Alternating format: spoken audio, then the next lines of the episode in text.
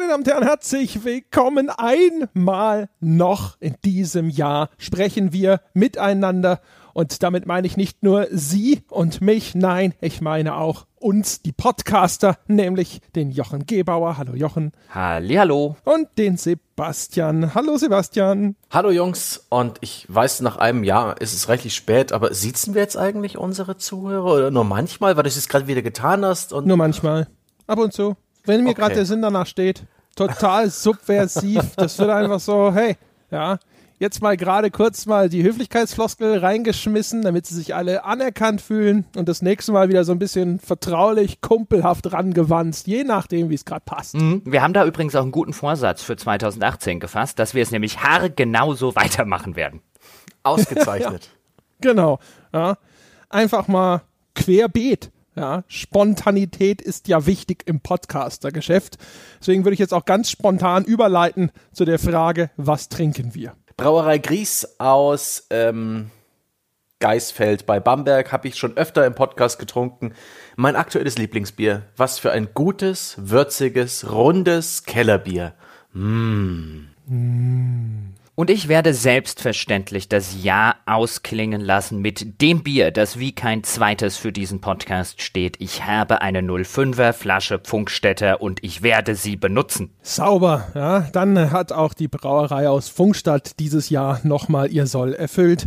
Und ich äh, trinke aus der Weißenower Klosterbrauerei einen Bonator Doppelbock. Das gehört auch zu den zahlreichen Bieren, die mir der Besuch bei dem Christopher Kasulka eingebrockt hat. Befürchte, das wird ganz schlimm. Es hat acht Umdrehungen. Es ist dunkel. Irgendwie wirkt es schon bedrohlich. Aber ich kipp mir das jetzt trotzdem rein. Ja, was soll schon passieren? Ja, famous last words. Ich möchte übrigens an dieser Stelle hinzufügen, dass Funkstätter hinten auf der Flasche einen frische Stern hat. Wenn der frische Stern im Hufeisen nämlich grün leuchtet, ist es schön kühl, wie drauf steht. Wenn er hingegen weiß ist, muss man es kühlen, aber dem frische Stern habe ich gar keine Möglichkeit gegeben, weiß zu werden. Er leuchtet in einem einladenden Grün. das ist ja, ist ja total 80s. Ist da auch noch so ein, so ein Geruchsrubbelfeld, wo du schon mal vorschnüffeln kannst? Es ist ein Edelpilz seit 1831, Premium und die Werbung lautet, glaube ich, Hessens Glück. Funkstätte. Das oder? ist wie diese, diese Stimmungsringe und so. Erinnert ihr euch noch? Da gab es doch ja. so Dinger, die hast du in die Hand genommen und wenn es grün war, dann warst du gut drauf und wenn es lila wurde, warst du schlecht drauf und am Schluss hast du dich irgendwie immer gewundert, dass das Ding anscheinend mehr von der Temperatur abhängt als von deiner Stimmung. Oh Mann, die Gadgets, die braucht man halt, wenn das Bier nicht schmeckt. Ich habe dafür das jüngste Bier, sehe ich gerade, 1872 ist meins und jetzt schau mal auf deine Flasche, André, und staune, wie alt die Klosterbrauerei Weißer Nur ist. 1053. Ist es nicht irre, dass die seit fast 1000 Jahren da Bier brauen? ja. Ich vermute, dieses hier muss auch so kurz nach dem Richtfest gebraut worden sein, so wie das schmeckt. das Weiße No ist auch nicht mein Favorit. Die haben stets so einen, so einen Abgang, so eine gewisse Note, die sich im, im, beim Abschlucken so ein bisschen querstellt im Gaumen, die ich nicht sonderlich schätze. Ähm, die schmecke ich immer raus, die weiße Noe Biere. Die haben echt ihr, auch egal welches man da nimmt, die haben so ihren Hausgeschmack, aber er ist nicht unbedingt meiner.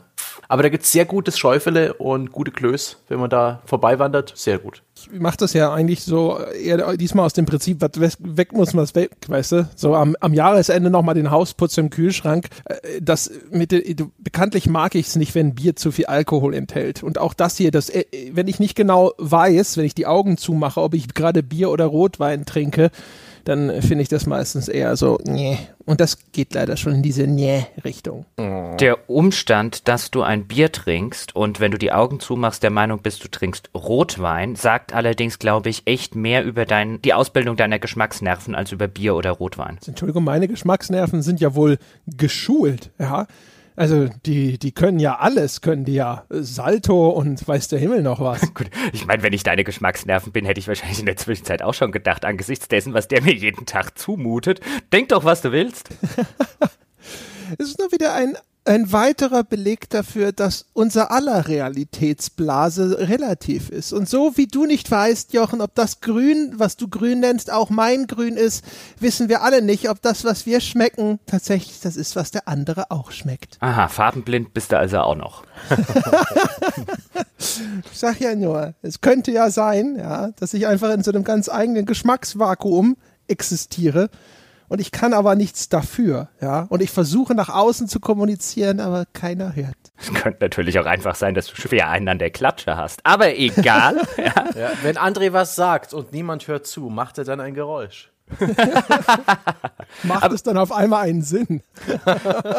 Liebe Leute, lasst uns nach vorne gucken. Lasst uns an diesem letzten Tag des Jahres 2017 nach 2018 schauen. Unser traditionsreicher Jahresausblick. Passiert nicht viel, wir gehen wieder eintrinken, oder? Ich würde auch sagen, ja, bleibt alles anders. Äh, 2018 ist auch nur eine Zahl, meine Damen und Herren, und jünger kommen wir nicht wieder zusammen. Ja, da beißt die Maus keinen Faden ab.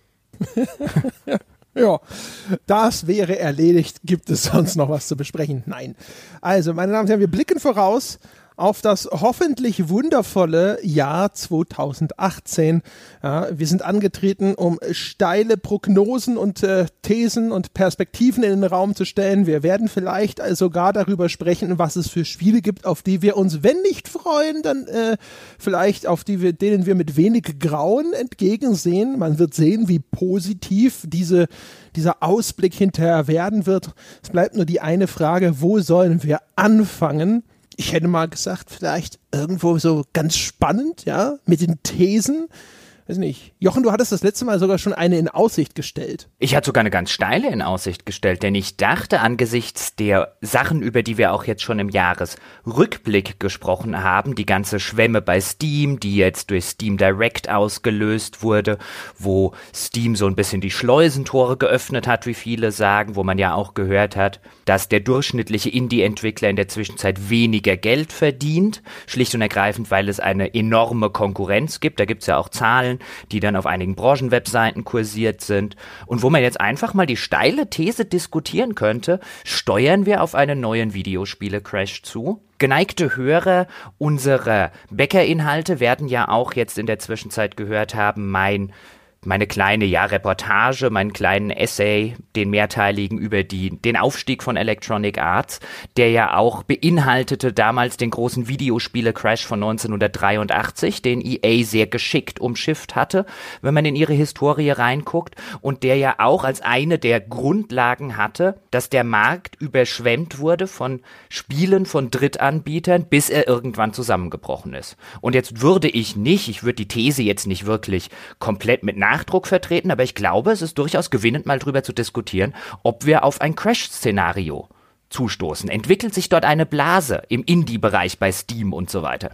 Das müssen wir erstmal vielleicht nochmal ein bisschen abgrenzen. Wir sprechen, was, über was sprechen wir? Über einen kompletten Crash wie Anno dazu mal, also einmal 77 und dann einmal so 83 rum? Oder reden wir nur über den Indie-Markt? Reden wir über einen Steam-Crash? Was meinst du genau? Ja, wir könnten über alles reden davon. Man könnte ja zumindest die These einfach mal in den Raum stellen, dass dadurch, dass der Indie-Markt immer größer wird und einzelne Plattformen, wie jetzt im ersten Schritt dann zum Beispiel Steam, sich schon den App Store-Plattformen von, von iOS und äh, dem Google Play Store annähern, dass es irgendwann zu einem Zusammenbruch kommt, der möglicherweise auch den AAA-Markt beeinträchtigt. Wir sehen jetzt ja auch im vergangenen Jahr, zumindest was die PC-Zahlen angeht, dass sich auch große AAA-Spiele oder viele große AAA-Spiele Spiele, wie jetzt zum Beispiel die von Bethesda, wenn man sich die Zahlen von Prey oder vom neuen Wolfenstein anguckt, echt nicht sonderlich gut verkauft zu haben scheinen. Die Spiele gehen sehr früh in die Verramschung, auch Mittelerde Schatten des Krieges wurde zum Beispiel sehr kurz nach Release schon um 50 Prozent weniger angeboten. All das sind ja theoretisch Indizien dafür, dass wir uns auf einen Platzen einer Blase zubewegen könnten. Hm. Ich würde sagen äh, nein. Und zwar würde ich da sagen, deswegen nein. Also der Crash von 83, über den wir da sprechen, für die Leute, die es noch nicht gehört haben oder die es nicht hören konnten, weil sie keine Bäcker sind und eigentlich deswegen ja auch gar nicht verdient haben, dass ich das erläutere. nein. Ähm, das war ja so, dass auf einmal Drittanbieter für das Atari VCS entstanden sind. Etwas, womit Atari eigentlich nicht gerechnet hat. Die haben ein paar Gerichtsprozesse verloren, das wurde dann gestattet. Und jetzt war der Markt auf einmal überflutet mit minderwertiger Software. Die hat sich dann hinterher auch nicht verkauft. Die wurde dann irgendwo verramscht in den ganzen Läden. Der Konsument konnte überhaupt nicht mehr erkennen, was jetzt totaler Shit war und was eine anständige Produktion war. Überall gingen die Preise in den Keller und es gab auch kein Vertrauen in diese, dieses neue Medium des Videospiels, weswegen dann viele Kaufhausketten, die auch schon Jahre vorher, nämlich 77, einen, einen Crash dieser Pong-Konsolen, dieser ersten Konsolengeneration miterlebt haben. Und die haben dann gesagt, na gut, raus damit, dieses Strohfeuer ist rum. Das heißt also, diese Situation ist ja eine ganz andere. Das Vertrauen in dieses Medium ist, denke ich, inzwischen nicht mehr so leicht zu erschüttern. Und zum anderen gibt es inzwischen ja auch Alternativen. Da ging es natürlich auch darum, wenn so ein Lager voll ist mit Konsolen und auch mit Videospiel-Software, äh, ähm, dann will das ein Lager, äh, dieses Lager will geräumt werden, ja. Also so ein Einzelhändler will den Scheiß nicht ewig irgendwo rumstehen haben, der will nicht, dass der Verkaufsfläche blockiert. Jetzt reden wir aber inzwischen da über einen digitalen Markt, wo diese Umstände auch nochmal ganz anders sind. Von daher also einen solchen Crash wie damals da sehe ich dafür, sehe ich einfach die Rahmenbedingungen nicht mehr gegeben. Also so eine, eine großflächige Wertvernichtung quer durch die Videospielbranche. Dazu würde ich sagen, nein. Was ich mir vorstellen kann, ist natürlich, dass irgendeine Blase platzt und dass sehr viele Studios oder Anbieter in diesem Bereich hinterher die Existenz kostet gerade bei Indie, ehrlich gesagt, weiß ich gar nicht. Äh, da würde mich mal interessieren, wie die Statistiken überhaupt aussehen. Ich könnte mir sehr gut vorstellen, dass jetzt schon sehr viele Indie-Studios entstehen und auch wieder vergehen in relativ kurzer Folge, dass wir da eine, eine fortwährende Umwälzung haben. Aber das kann sich natürlich auch noch mal dramatisieren, wenn das so weitergeht auf Steam. Andererseits ist es aber auch schon der Zustand ist schon relativ lange da. Ich würde tatsächlich eher sagen, anstatt eines Crashes, ich würde diese These ersetzen wollen, äh, viel wahrscheinlicher ist, dass wir uns tatsächlich dann auf das Szenario zu, zu bewegen, das ja schon vor Jahren auch skizziert wurde, dass wir uns auf einen Free-to-Play-Markt zu bewegen, dass äh, die Einstiegsverkäufe sich nur noch die allerwenigsten leisten können, vorneweg 60 Euro oder so zu verlangen und dass immer mehr Spiele günstiger oder hinterher eben sogar als Free-to-Play einsteigen müssen und dann nachmonetarisieren. Hm. Ich hatte mir gedacht, als ihr das so erzählt habt, dass es definitiv auch durch diese Games as a Service Entwicklung, die Tatsache, dass man halt jetzt plötzlich neu ein Player Unknowns Battlegrounds hat, das am Tag zwei Millionen Spieler bindet. Ähm, und dieses Konzept ja auch etwas ist, auf das viele, insbesondere Third-Party-Publisher setzen. Spiele, die man so schnell nicht aus der Hand legt, an denen man immer noch weiterspielen kann, auch getrieben durch die Idee, ihnen dann noch halt weiter Dinge durchzuverkaufen, seien es Lootboxen, seien es Skins, Levels, Charaktere, äh, weiß der Geier. Ich kann mir gut vorstellen, dass ein Stück weit die Industrie damit schon auf den Crash zusteuert, vielleicht sogar AAA, weil sie ihr eigenes Publikum gegenseitig abgraben und halt binden in Einzeltiteln, ähm, die dann halt nicht mehr eins, zwei, drei, vier, fünf Spiele kaufen in der Zeit. Und dass das vielleicht in, zu einer ja, stärkeren Marktkonsolidierung für, führt. Vielleicht verlieren wir nochmal zwei, zwei Publisher das nächste Jahr. Das wäre zwar kein Crash, aber vielleicht durchaus eine denkbare Reaktion darauf. Ich glaube, man muss da sowieso ein bisschen differenzieren. Ich habe ja jetzt am Anfang einfach mal die steile These in den Raum gestellt, damit wir was zum Diskutieren haben und uns dran reiben haben. Man muss da, glaube ich, ein bisschen differenzieren zwischen dem Indie-Markt und dem AAA-Markt. Ich glaube schon, dahinter würde ich auch stehen, dass im Indie-Markt gerade durchaus in welcher Form auch immer eine Blase existiert, die nicht zuletzt durch Steam Direct ausgelöst wurde. Wenn man sich alleine anguckt, ich glaube 2017 wurden jetzt 6000 Spiele bei Steam veröffentlicht. Das ist eigentlich ziemlich, ziemlich absurd, wenn man drüber nachdenkt nachdenkt. Und wenn man dann sieht, was in der Zwischenzeit passiert ist, ich habe ja vorher schon so ein paar Zahlen genannt, man kann die ja einfach mal sagen, im Vergleich zu 2015, wo es dann ähm, Zahlen gab, das hat der ähm, Chef oder der Erfinder von Steam Spy hat da mal ein paar Sachen miteinander verglichen. Im Vergleich zu 2015 ist es so, dass, jetzt muss ich gucken, dass ich es nicht falsch sage, dort hat ein durchschnittlicher Indie-Titel, also wenn man es einfach im Schnitt rechnet, in seinem ersten Monat 4268 Einheiten auf Steam verkauft. Danach, nach der Einführung von Steam Direct, sind es jetzt 2583, also minus 40 Prozent beim durchschnittlichen Indie-Titel. Gleichzeitig ist Durchschnitt, der durchschnittliche Umsatz von 50.000 Dollar auf 25.000 Dollar gesunken, also 50 Prozent Umsatzeinbußen des durchschnittlichen Indie-Entwicklers, den es schon früher gab. Jetzt muss man solche Zahlen, es ist Steam Spy und so weiter, immer mit ein bisschen Vorsicht genießen, aber ich glaube schon, dass es durchaus handfeste Indizien geht, gibt, dass die Fragmentierung durch die Öffnen des, des Schleusentores, dass die sehr, sehr befeuert wurde. Eine andere Zahl, die dort genannt wird, ist, dass die zehn erfolgreichsten Indie-Spiele bei Steam 95 Prozent des Umsatzes bei Steam machen. Das heißt, wenn du nicht in den Top 10 drin bist, bist du schon aus 95 Prozent des Umsatzes draußen. Und da kann ich mir sehr gut vorstellen, dass es nicht nur zu einer Konsolidierung kommt, sondern dass tatsächlich da so eine kleine Blase platzt und auf Dauer auch durchaus Indie-Entwickler mitnehmen könnte, von denen wir jetzt immer noch denken, die seien eigentlich untouchable. Ja, wie gesagt, also weißt du, wenn, wenn ich stelle mir halt äh, unter dieser Begrifflichkeit eines, eines Marktcrashes nicht unbedingt vor, dass dann viele Studios rausgehen. Das ist ja dann eher so eine, so eine Anbieterkonsolidierung in einem Markt.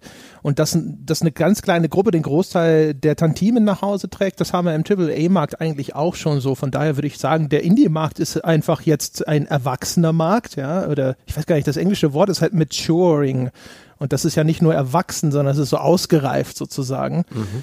Das, das ist auch, da wird natürlich jetzt die Einstiegshürde nach und nach immer höher. Wenn man sich anschaut, wie so ein Hellblade zum Beispiel aussieht, ähm, das ist halt einfach eine Produktionsqualität, mit der können viele so Kleinststudios oder Einsteigerproduktionen nicht mithalten. Das heißt also, die Zeit, wo irgend so ein ne, Peter und Tom in ihrer Garage mal was zusammenklöppeln konnten mit Game Maker, mit RPG Maker und so und dann hinterher damit einen Erfolg landen konnten. Ich vermute, dass da die Zeit abläuft oder dass das inner, insgesamt auf jeden Fall erheblich seltener wird aber lustiger, aber ja. lustigerweise hat man sowas ähnliches auch nach dem großen Videospiele-Crash von 1983 gesagt. Auch da ist es ja nicht so gewesen, dass danach keine Computer- und Videospiele mehr existiert haben. Das war ja die Hochphase, die dann eingeläutet wurde.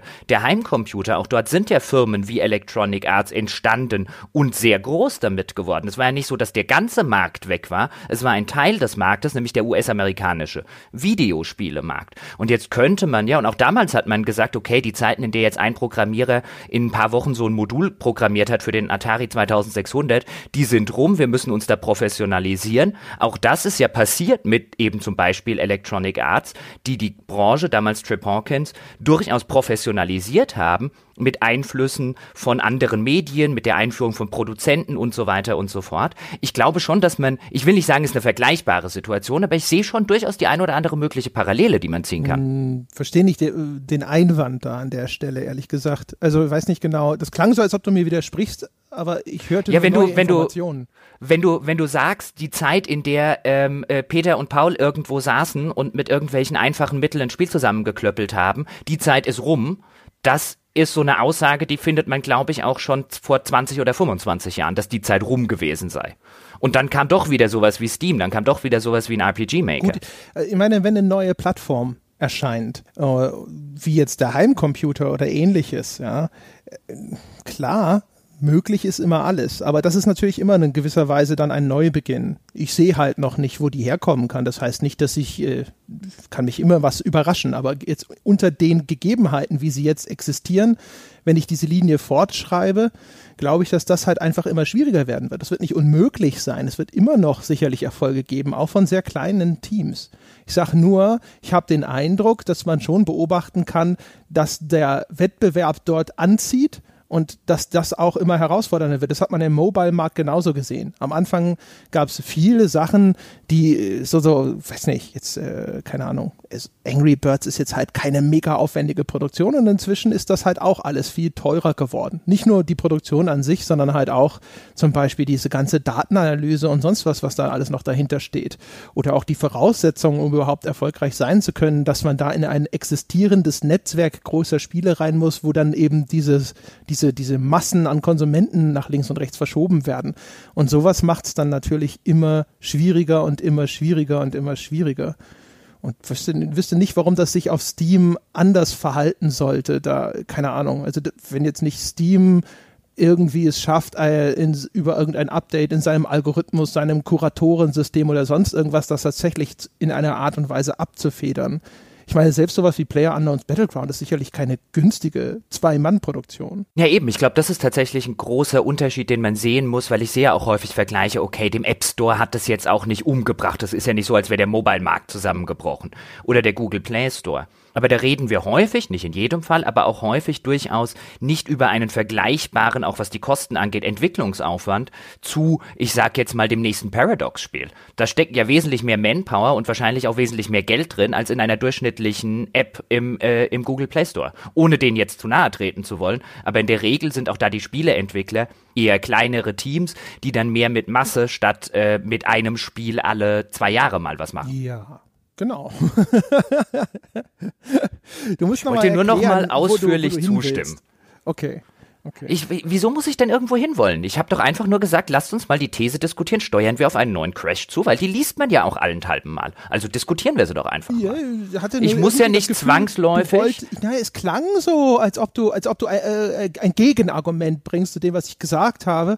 Äh, und deswegen, das, das, ich wollte es verstehen, bevor ich jetzt irgendwie sage, so, oh, das überzeugt mich nicht oder sonst irgendwas. Na, also das grundlegende Gegenargument war, glaube ich, einfach eher, und das war nicht mal so ein Gegenargument, sondern das war halt so ein, viele von den Sachen, die du jetzt auch genannt hast, die beobachtet man halt auch äh, bei früheren Crashs. Also ich sehe da schon die ein oder andere Parallele. Ich, ich stimme dir jetzt völlig zu. Ich sehe nicht einen Videospiele-Crash wie 1983 zum Beispiel in dem Ausmaße, aber einen kleineren Crash, der vielleicht einen Indie-Markt erwischt oder wie Sebastian vorher gesagt hat, den ein oder anderen großen Publisher wegspült oder die von den Publishern, die wir noch groß sehen, das halte ich durchaus für möglich. Vielleicht noch nicht 2018, aber die Entwicklung, finde ich, bietet schon die, das ein oder andere Indiz. Also was, wie gesagt, also da, da bin ich ja offen. Also gerade halt auch zum Beispiel bei den großen Herstellern, ehrlich gesagt. Also wenn wir über diese ganze Games as a Service Geschichte nachdenken, was Sebastian gesagt hat, das hat, das, das finde ich zum Beispiel ist tatsächlich ein Argument, äh, dem ich auch folgen würde, weil wir das auch schon bei den MMOs gesehen haben. Äh, Spiele, die eine große Menge an Spielern über einen sehr langen Zeitraum binden, dulden nicht viele andere Wettbewerber neben sich. Insbesondere nicht, sobald sich hinterher irgendwelche massiven Platzhirsche herauskristallisieren. Ähm, aktuell gibt's jetzt, sage ich mal, noch nicht so viele, die, die extreme Größen angenommen hätten. Also gemessen immer relativ zu der Größe des, des Marktes, in dem sie sich bewegen. Aber je mehr solche Spiele auf den Markt kommen, desto größer die Wahrscheinlichkeit, dass die Leute über Jahre an sowas kleben bleiben und dass irgendeiner der Titel, die in den Jahren danach erscheinen, baden geht. Und so teuer wie diese Produktionen sind, das äh, würde ich sagen, kann schon jemanden, wenn er, wenn noch ein paar andere widrige Umstände zusammenkommen, kann das einem Kopf und Kragen kosten. Also nehmen wir mal an, jetzt Electronic Arts fällt mit Anthem total auf die Nase weil alle nur Destiny spielen und Overwatch und weiß der Geier was. Kann mir schon, gut, die haben natürlich immer noch sowas wie FIFA und sowas. Also EA ist da vielleicht ein Beispiel, die werden vieles abfedern können. Aber es ist schon riskant, insbesondere weil wir auch schon drüber gesprochen haben, dass es vielleicht irgendwelche Firmen, sowas wie Tencent oder so gibt, die vielleicht nur darauf warten, dass einer von den Großen vom Börsenkurs mal irgendwie ein bisschen abschmiert, sodass man sich überlegen kann, ob es da nicht eine Möglichkeit gibt, was aufzukaufen also sowas, das kann ich mir gut vorstellen, dass es da zumindest Bewegung im Markt gibt. Sicher nicht unbedingt, dass jemand komplett pleite geht. Kann ich mir nur schwer vorstellen bei den größeren Unternehmen, aber dass die geschluckt werden. Bevor ich jetzt den Ball an Sebastian nochmal weitergebe, was ich interessant finde, ist die Dualität, die wir so ein bisschen auf dem Markt haben. Denn wenn es im AAA-Bereich so weit kommt, wie André das jetzt geschildert hat, wenn wir wirklich an den Punkt kommen, dass vielleicht ein oder zwei dieser Service-Spiele total erfolgreich werden und die anderen Service-Spiele, auch die der großen Hersteller, vielleicht ein bisschen dagegen abkacken, dann ist ja die gängige Wahrnehmung immer noch, wir haben ja den Indie-Bereich. Wir haben ja dann die Leute, die noch die Genres machen, die die großen Publisher nicht bedienen. Wir haben ja da noch so ein bisschen den goldenen Gral der künstlerischen Integrität, der Kreativität, der Originalität. Und wenn allerdings die Zahlen sich so bestätigen, die ersten Zahlen, die jetzt nach dem Erscheinen und nach dem Einführen von Steam Direct vorliegen, dann ist halt tatsächlich irgendwann die Frage, haben wir das dann tatsächlich noch? Gibt es dann noch genug Spielraum für Indie-Entwickler genau das zu tun, was sie im Moment tun? Oder wenn sich das auch wieder extrem konsolidiert, weil du halt einfach auf dem großen Steam-Markt nur noch die Top-10-Spiele und so weiter überleben, dann wird sich auch unweigerlich der Indie-Markt in eine Richtung entwickeln, wo alle nur noch das machen, was kommerziell funktioniert. Ist das nicht längst der Fall? Haben wir nicht im Indie-Markt auch schon jede Menge MeToo und schauen wir doch mal, ob wir nicht auch noch mal auf der Welle mitschwimmen können? Das haben wir schon, aber wir hatten im Indie-Bereich auch jahrelang, würde ich argumentieren, durchaus sehr, sehr viele Studios, die sehr in einer Nische existiert haben. Und auch bei denen, man hört das dann teilweise von, von äh, Entwicklern wie, wie heißen die doch gleich, Spiderweb Software, die so hardcore-nischige Rollenspiele machen, die ja mittlerweile auch sagen, ihre Spiele verkaufen sich nicht mehr.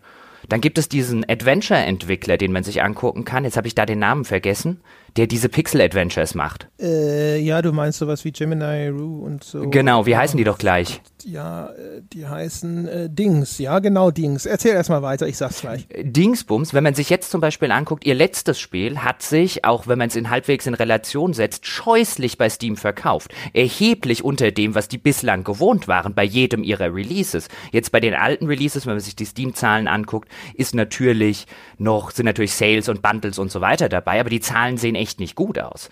Und dann siehst du auch sowas, selbst dann im AAA-Bereich, wie jetzt bei Wolfenstein oder wie jetzt bei Prey und so weiter. Also es scheint auch bei Steam ein erheblich größerer Run auf die Top-Titel zu existieren, wie er noch vor ein paar Jahren existiert hat, wie er noch vor zwei Jahren existiert hat. Die heißen übrigens äh, Wedget Eye Games, weiß doch jeder. Pff. Ah, ja, genau. Ich wollte ja nur gucken, ob ihr es auch wisst. Hm. das war eine Fangfrage. Ja, also ich meine, das ist nichts Neues. Diese Jungs von Spiderweb, die haben, glaube ich, schon vor zwei Jahren oder sowas mal einen Vortrag auf der GDC gehalten, wo sie beklagt haben, wie sehr diese Verkäufe runtergehen. Äh, wahrscheinlich eben, weil unter anderem die Sichtbarkeit stark leidet. Und, aber das ist natürlich, das ist halt so dieses, das ist das Problem, und das habe ich ja, mein Gott, wie lange ich das schon sage, ja. Ich bin so eine, eine Cassandra. Das Problem dieser digitalen Verkaufsstellen es gibt einfach einen extrem begrenzten Bereich, in dem du wirklich sichtbar bist. Und bei Steam sind es diese Top 10 und halt die Featured-Titel. Äh, und sie versuchen da so händeringend ein bisschen gegen anzusteuern mit dieser, äh, deine, deine Liste, ne, deiner, deiner Kennenlernliste, die du auf Steam abrufen kannst und all dem Kram. Aber am Ende läuft es meistens doch darauf hinaus, dass wenn du nicht irgendwo diese Top Ten Platzierungen hast, wenn du nicht gerade irgendwo in einem Sale oder sonst irgendwie auch normal vorne auf der Seite bist, dann ist deine Zeit im Sonnenlicht relativ schnell vorbei. Und der einzige Faktor, der dich bei Steam lange in der Sonne hält, sind Verkaufszahlen und auf die kommen Titel in dieser Nische natürlich meistens nie oder höchstens für ein, zwei Tage und dann sind sie wieder verschwunden. Und jetzt teilen sie sich das auch noch mit einer Masse an anderen Spielen und dann wird es halt immer kürzer, dieses Zeitfenster, in denen die überhaupt eine Chance haben, Geld zu verdienen oder irgendwo die Zahlen zusammenzukriegen, um tatsächlich mal irgendwie eine größere Sichtbarkeit zu erlangen. Daran wird sich nicht viel ändern, ja. Also die äh, wüsste auch keine Lösung, ehrlich gesagt. Ich stelle mir vor, dass halt da einfach, das wird sich schon, es wird sich so weit bereinigen, dass es nur noch ein ganz, so wenige von diesen Anbietern gibt, dass die wieder davon leben können. Ich wollte ja den Ball an Sebastian weiterspielen, aber dann hat ihn André genommen und hat sich gesagt, ich hol mal einen Eckball raus. Ich bin halt zu passiv auch, ne? Könnte ihn ja wegbellen. Hierzu ja mal, möchte ne? ich sagen, dass vielleicht Steam einfach nur die, der Steam-Algorithmus vielleicht weiterhin die kommenden Jahre bestimmen wird, welche Spiele erfolgreich auf Steam sind. Ich fand das sehr interessant, dass klar war, ich weiß nicht mehr auf welcher Webseite, der Programmierer von so simplen Spielen wie Bitblaster XL, die einen Dollar kosten, der ist sehr erfolgreich damit. Das sind keine allzu kreativen Spiele, das ist äh, relativ relativer Arcade-Standardkost, die aber solide gemacht ist und der hakt halt jede einzelne Checkbox ab, die es bei Steam gibt. Inklusive Achievements, inklusive Sprachversionen, inklusive 16 zu 10 Auflösung und was, was, egal was die Leute sich wünschen, was sie von anderen Steam-Titeln erwarten, er baut es ein und ist damit extrem erfolgreich. Und äh, zum Teil hat er auch eine lange gebraucht, bis er die Spiele soweit hatte, aber sowas zum Beispiel, dass man sich sehr viel mehr dem System unterwirft beim Design seines Spiels, was vielleicht jetzt die äh, Entwickler von irgendwelchen Pixel-Adventures nicht unbedingt tun. Das könnte eine, eine Sache sein, die wir in den nächsten Jahren sehen, die, die für Indies erfolgreich ist. Und für die ganze steile These der Blase, fehlt mir hier oder ich sehe sie einfach nicht so ein Stück weit ein Symptom, was eine Blase so mit sich bringt, ist nämlich, dass irgendetwas völlig überbewertet wird. Dass eben die Händler in den 70ern oder 80ern gesagt haben, ja, das ist ja super, wie sich diese Pong-Konsolen verkaufen oder eben diese Atari-Spiele. Davon kaufen wir ganz viele ein. Wir rechnen mit dem Erfolg. Und ich habe nicht den Eindruck, dass gerade sonderlich viel im Gaming-Bereich praktisch auf irgendein Pferd gesetzt wird, in, in überbewerteter Art und Weise. Ich sehe hier nicht diese, diesen Hype, den äh, auch zum Beispiel so eine Dotcom-Bubble mit sich gebracht hat oder den wir aktuell bei Krypto und ICOs sehen. Deswegen weiß ich nicht, ob da überhaupt das, das Wort Blase oder auch Crash ähm, angebracht ist. Ja, wir könnten jetzt, jetzt haben wir ja viel über Steam und den PC-Markt geredet, worüber wir ja in unserem Jahresrückblick gar nicht geredet haben. Da wird sich der ein oder andere bestimmt schon gewundert und beklagt haben, aber ich für meinen Teil habe es mir extra aufgehoben für den, für die Jahresvorschau. Wir haben ja jetzt auch eine neue Konsole. Also auch der Konsolenmarkt äh, scheint sich zumindest durch den Erfolg der Switch, man kann ja durchaus mittlerweile davon sprechen, dass sie zumindest im ersten Jahr ein Erfolg war. Auch da kommt ja nochmal Druck in den Markt auf äh, die anderen Hersteller. Brillant prognostiziert von mir. Aber muss, oh ich, ganz, muss ich an der Stelle, ja, man muss ja seine, seine Erfolgsprognosen muss man immer deutlich hervorheben und da, wo ich total daneben gelegen habe, das vergesse ich immer eigentlich schon am Tag danach. Du hast auch noch nie einen Rücken gesehen, auf den du dir nicht gerne geklopft hättest, oder? Nee, meine Schultern sind auch äh, aus gutem Grunde immer schön weich und flauschig. ja, ist so ein Handabdruck, der sich da schon eingebrannt hat. ja, mehrere, hoffe ich doch, mehrere. Ja, natürlich. Also, wobei natürlich der Druck, weiß ich gar nicht. Nintendo hat man ja echt immer das Gefühl, existiert weitgehend so in so ein bisschen in seiner eigenen Sphäre. Ich weiß gar nicht, wie stark jetzt zum Beispiel 360 und PS3 unter dem Erfolg der Wii gelitten haben. Vielleicht sicherlich zu einem gewissen Grad, aber die gehen sich, sag ich mal, also es gibt garantiert Überschneidungen, aber es, die gehen sich zu einem gewissen Grad schon aus dem Weg. Also wenn überhaupt, hätte ich natürlich gesagt, ist wahrscheinlich der Druck nochmal gestiegen auf äh, die Xbox. Gut, die gehen sich schon ein bisschen aus dem Weg, aber wie lange gehen sie sich denn noch aus dem Weg? Ich meine, bei der Wii und später auch bei der Wii U lag es ja nicht zuletzt daran, dass die meisten Sachen, die auf der Konsole erfolgreich waren, von Nintendo direkt kamen. Geht jetzt vielleicht nächstes Jahr, werden wir das erleben? Das ist ja eine der schönen Fragen, die wir uns stellen können. Wenn wir nächstes Jahr oder übernächstes Jahr erleben, dass auch große Hersteller wie EA, wie Ubisoft und so weiter, bei Ubisoft wissen wir es ja schon ein bisschen, ihre AAA-Spiele auch für die Wii, äh, für die Wii, sage ich schon, für die Switch umsetzen. Das werden sie ja aufgrund der, der defizitären Hardware, ja, also technisch defizitär, häufig nicht oder nur begrenzt können. Äh, von daher ein modernes High-End AAA-Spiel auf die Switch zu bringen, ist ja, wenn nicht unmöglich, dann zumindest schwierig, weil dafür erhebliche Abstriche notwendig sein werden. Interessanter ist die Frage, wie viel sie halt auch anfangen, einfach nochmal mehr Titel extra für die Switch zu entwickeln. Aber auch da so, also, weiß ich nicht, also das, da würde ich jetzt sagen, das würde mich als Sony nicht so bedenklich stimmen. Sebastian, was meinst du denn? Wie entwickelt sich die Switch? Die wird sich gut entwickeln. Die hängt halt stark an Nintendos First-Party-Titeln dran. Da habe ich keinen Zweifel dran. In den letzten Generationen war es stets so, dass die Nintendo-Konsolen von Nintendo First-Party getragen wurden. Die Hardware war dann mehr oder weniger der Eintrittspreis, den man zahlen musste, um die guten Nintendo-Spiele zu spielen. Das sehe ich jetzt auch so. Sie haben ihr Feuer ein Stück weit verschossen im ersten Jahr, was untypisch ist für Nintendo. Sie haben sich da wirklich äh, Zeit gelassen und meiner Meinung nach auch Wii U-Projekte halt noch ein bisschen aufgeschoben, um sie dann auf die Switch zu bringen, wenn man an das Zelda zum Beispiel denkt. Ich weiß es nicht. Ich, es kommt drauf an, was Nintendo nächstes Jahr bringt. Da weiß ich noch nicht so viel. Da ist nicht viel angekündigt. Es gibt so Andeutungen und so weiter. Deswegen. Naja, also, also was, ne? welches, welche Killer-Applikation wird äh, in 2018 bitte auf der Switch erscheinen, wo du definitiv sagst, ja, ja, das wird nochmal für einen Spike sorgen. Also potenziell immerhin kommt Yoshi, immerhin Ach, kommt Yoshi. Metroid Prime. Ja, Entschuldigung, wir wissen noch nicht, ob das könnte ziemlich cool werden, wer weiß. Das wird ja, sicher nett. Sehen wir dann. Also Yoshi ist auf jeden Fall, ja, inzwischen ein durchaus cooler und relevanter Charakter. Ich weiß gar nicht, inwieweit ein Pokémon für die Switch gehandelt wird. Ehrlich gesagt, das sollten sie machen, meiner Meinung nach. Sie mhm. müssen eigentlich 2018 müssten sie Pokémon aus, äh, aus rausholen. Das wäre garantiert das Ding, mit dem sie nochmal ordentlich äh, was anschieben können.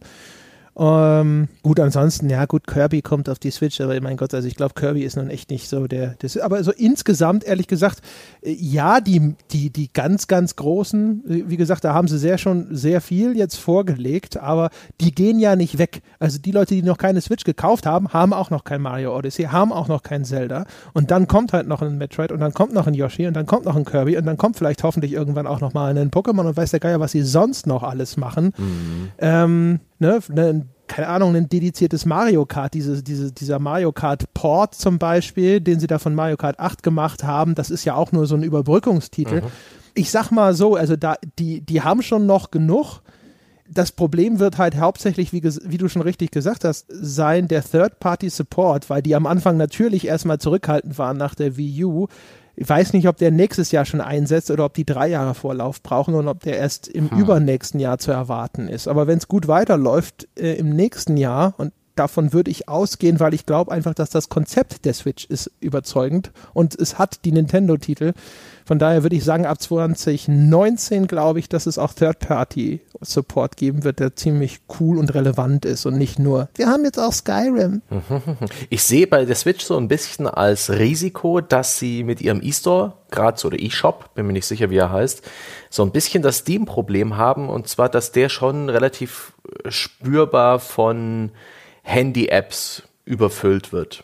Das ist, äh, der könnte besser kuratiert sein. Ich bin der Meinung, das ist nicht unbedingt gut. Das schadet auch, wenn wir wieder über Sichtbarkeit reden, den sehr guten Indie-Spielen und den Portierungen älterer Spiele, die gerade alle so langsam auf der Switch eintreffen, was ja auch keine schlechte Möglichkeit ist für hm, Nichtspieler, die halt nur mit der Switch spielen oder halt bisher nur auf Nintendo unterwegs waren.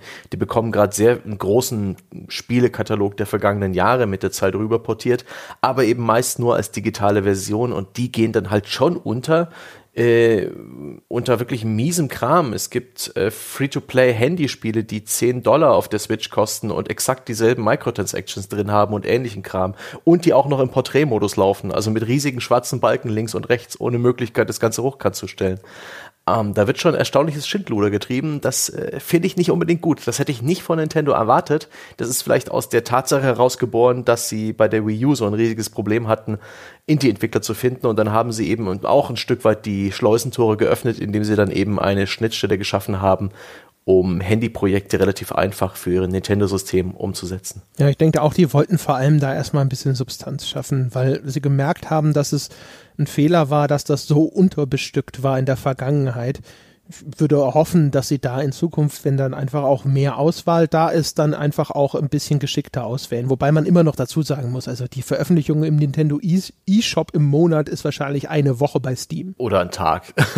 ich, es, ist wirklich, es ist wirklich ein völlig anderes Kaliber. Ansonsten geht's dem Konsolenmarkt ja eigentlich ganz gut. Microsoft hat jetzt bewusst mehr oder weniger mit einem Bein ähm, das Ufer gesucht und versucht es zweigleisig zu machen ähm, sowohl auf dem PC mit der Windows 10 Plattform als auch mit der Xbox One? Weiß ich nicht. Das ist für mich das größte Fragezeichen.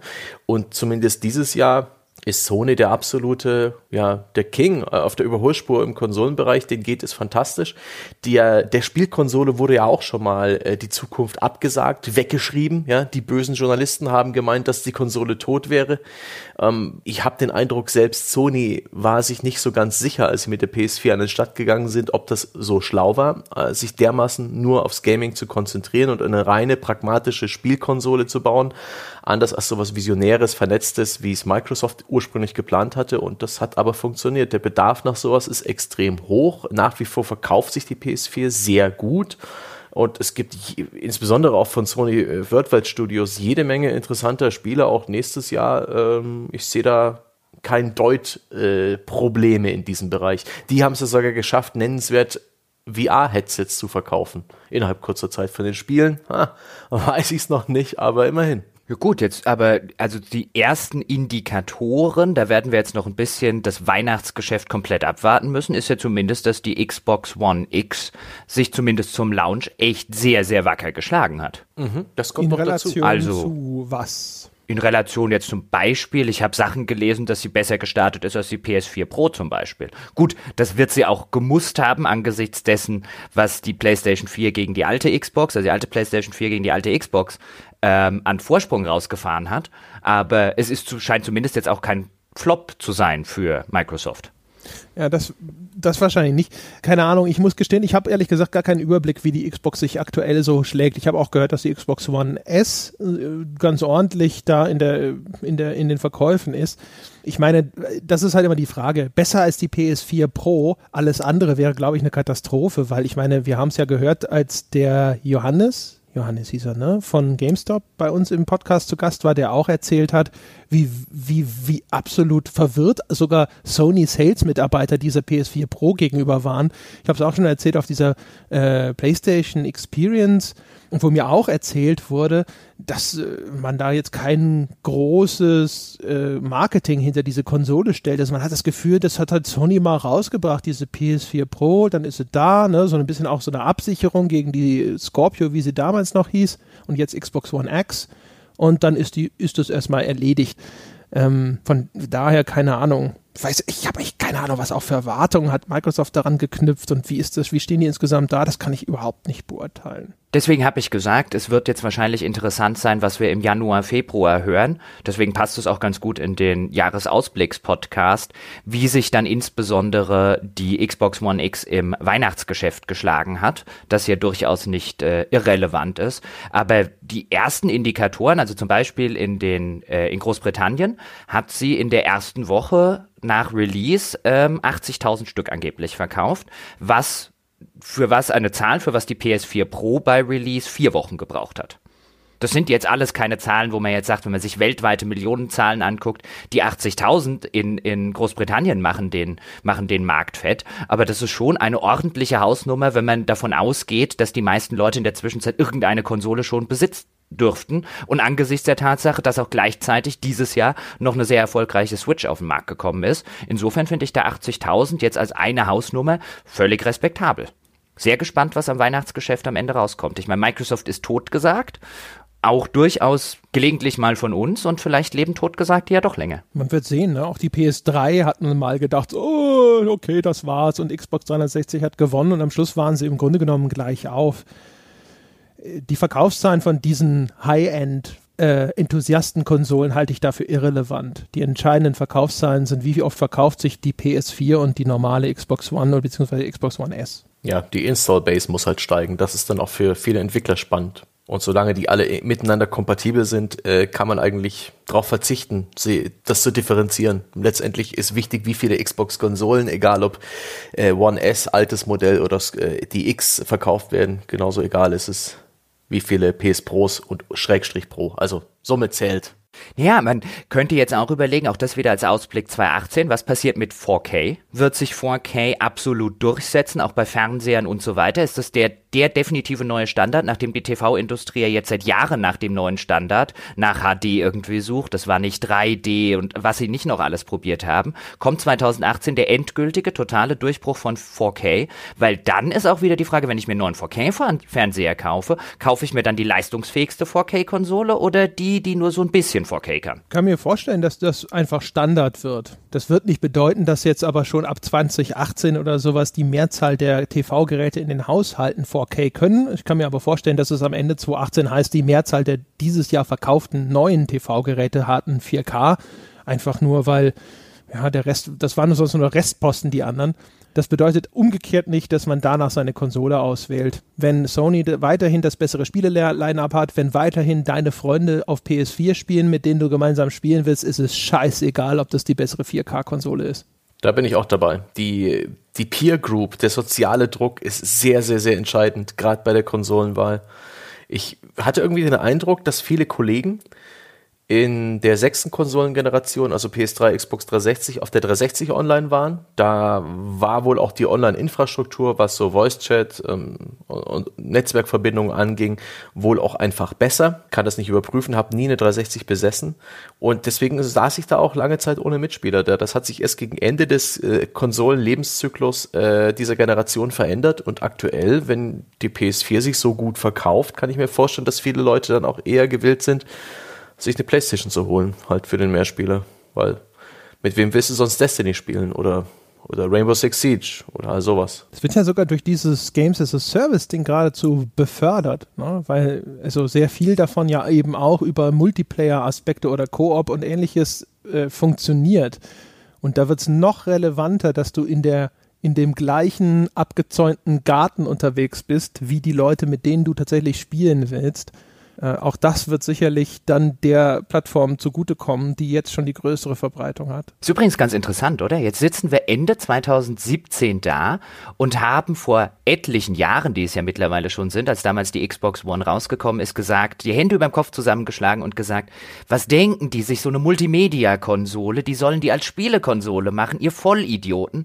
Das ist nicht das, was die Konsolenspieler und was die Leute haben wollen. Sony macht es viel cleverer bei der PS4, Gaming im Mittelpunkt und so weiter. War vielleicht die Xbox One, wenn ich mir die Entwicklung seitdem angucke. Ich meine, Netflix geht durch die Decke. Du hast die ganzen Spot-Streaming-Angebote wie The Zone und so weiter. Das alles mittlerweile. Smart TVs. Die meisten Leute, die ich kenne, kaufen sich mittlerweile Smart TVs, weil sie halt schlicht und ergreifend sagen, ah, klar, da kann ich noch irgendwie Netflix dazu installieren, da kann ich die Mediathek von XY gucken. So alles das, was Microsoft vor einigen Jahren bei der Ankündigung schon in den Mittelpunkt gestellt hat. Ich glaube, das würde heute bei vielen Leuten im Mittelpunkt stehen, aber war die Konsole da ihrer Zeit voraus? Nee, die Konsole war eine Lösung auf der Suche nach einem Problem, meiner Meinung nach, weil ähm, äh, die, diese ganzen Sachen werden, wie du schon richtig gesagt hast, über Smart TVs erledigt. Und äh, äh, auch selbst wenn du keinen Smart TV hast, einen äh, Fire TV Stick oder sonst irgendwas. Ich meine, so ein Fire TV Stick, wenn der gerade wieder im Angebot ist, kostet was? 20, 25 Euro.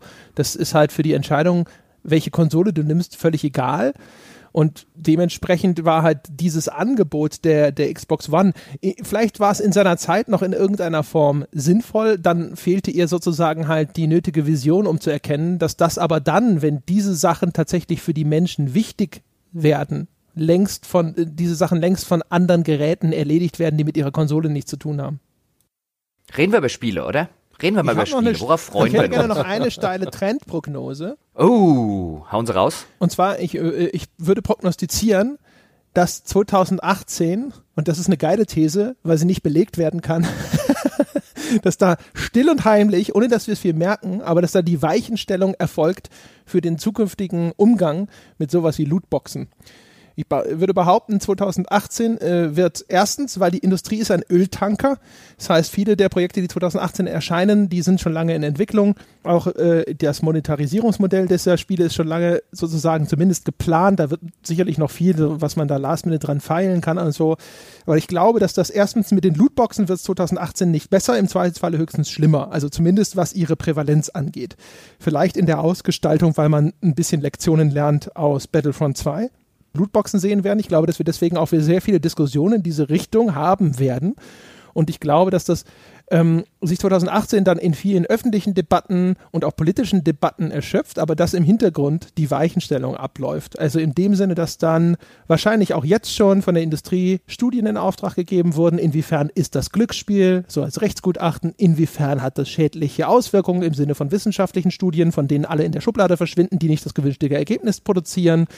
Ja, dass dort ähm, dann, wie gesagt, die Politik sich damit befasst, aber vielleicht ergebnislos, vielleicht selber öffentliche Studien in Auftrag gegeben werden, wo dann gesagt wird, so, und wenn dieses Ergebnis der Studie ist, dann reden wir nochmal im, keine Ahnung, Bundestag oder wo, sonst wo darüber, wie sieht denn das aus in, mit europäischem Warenverkehr und so, wie müssen wir diesen Markt re eventuell regulieren und solche Geschichten. Ich glaube, dass das in 2018 zumindest seinen Anfang nehmen wird.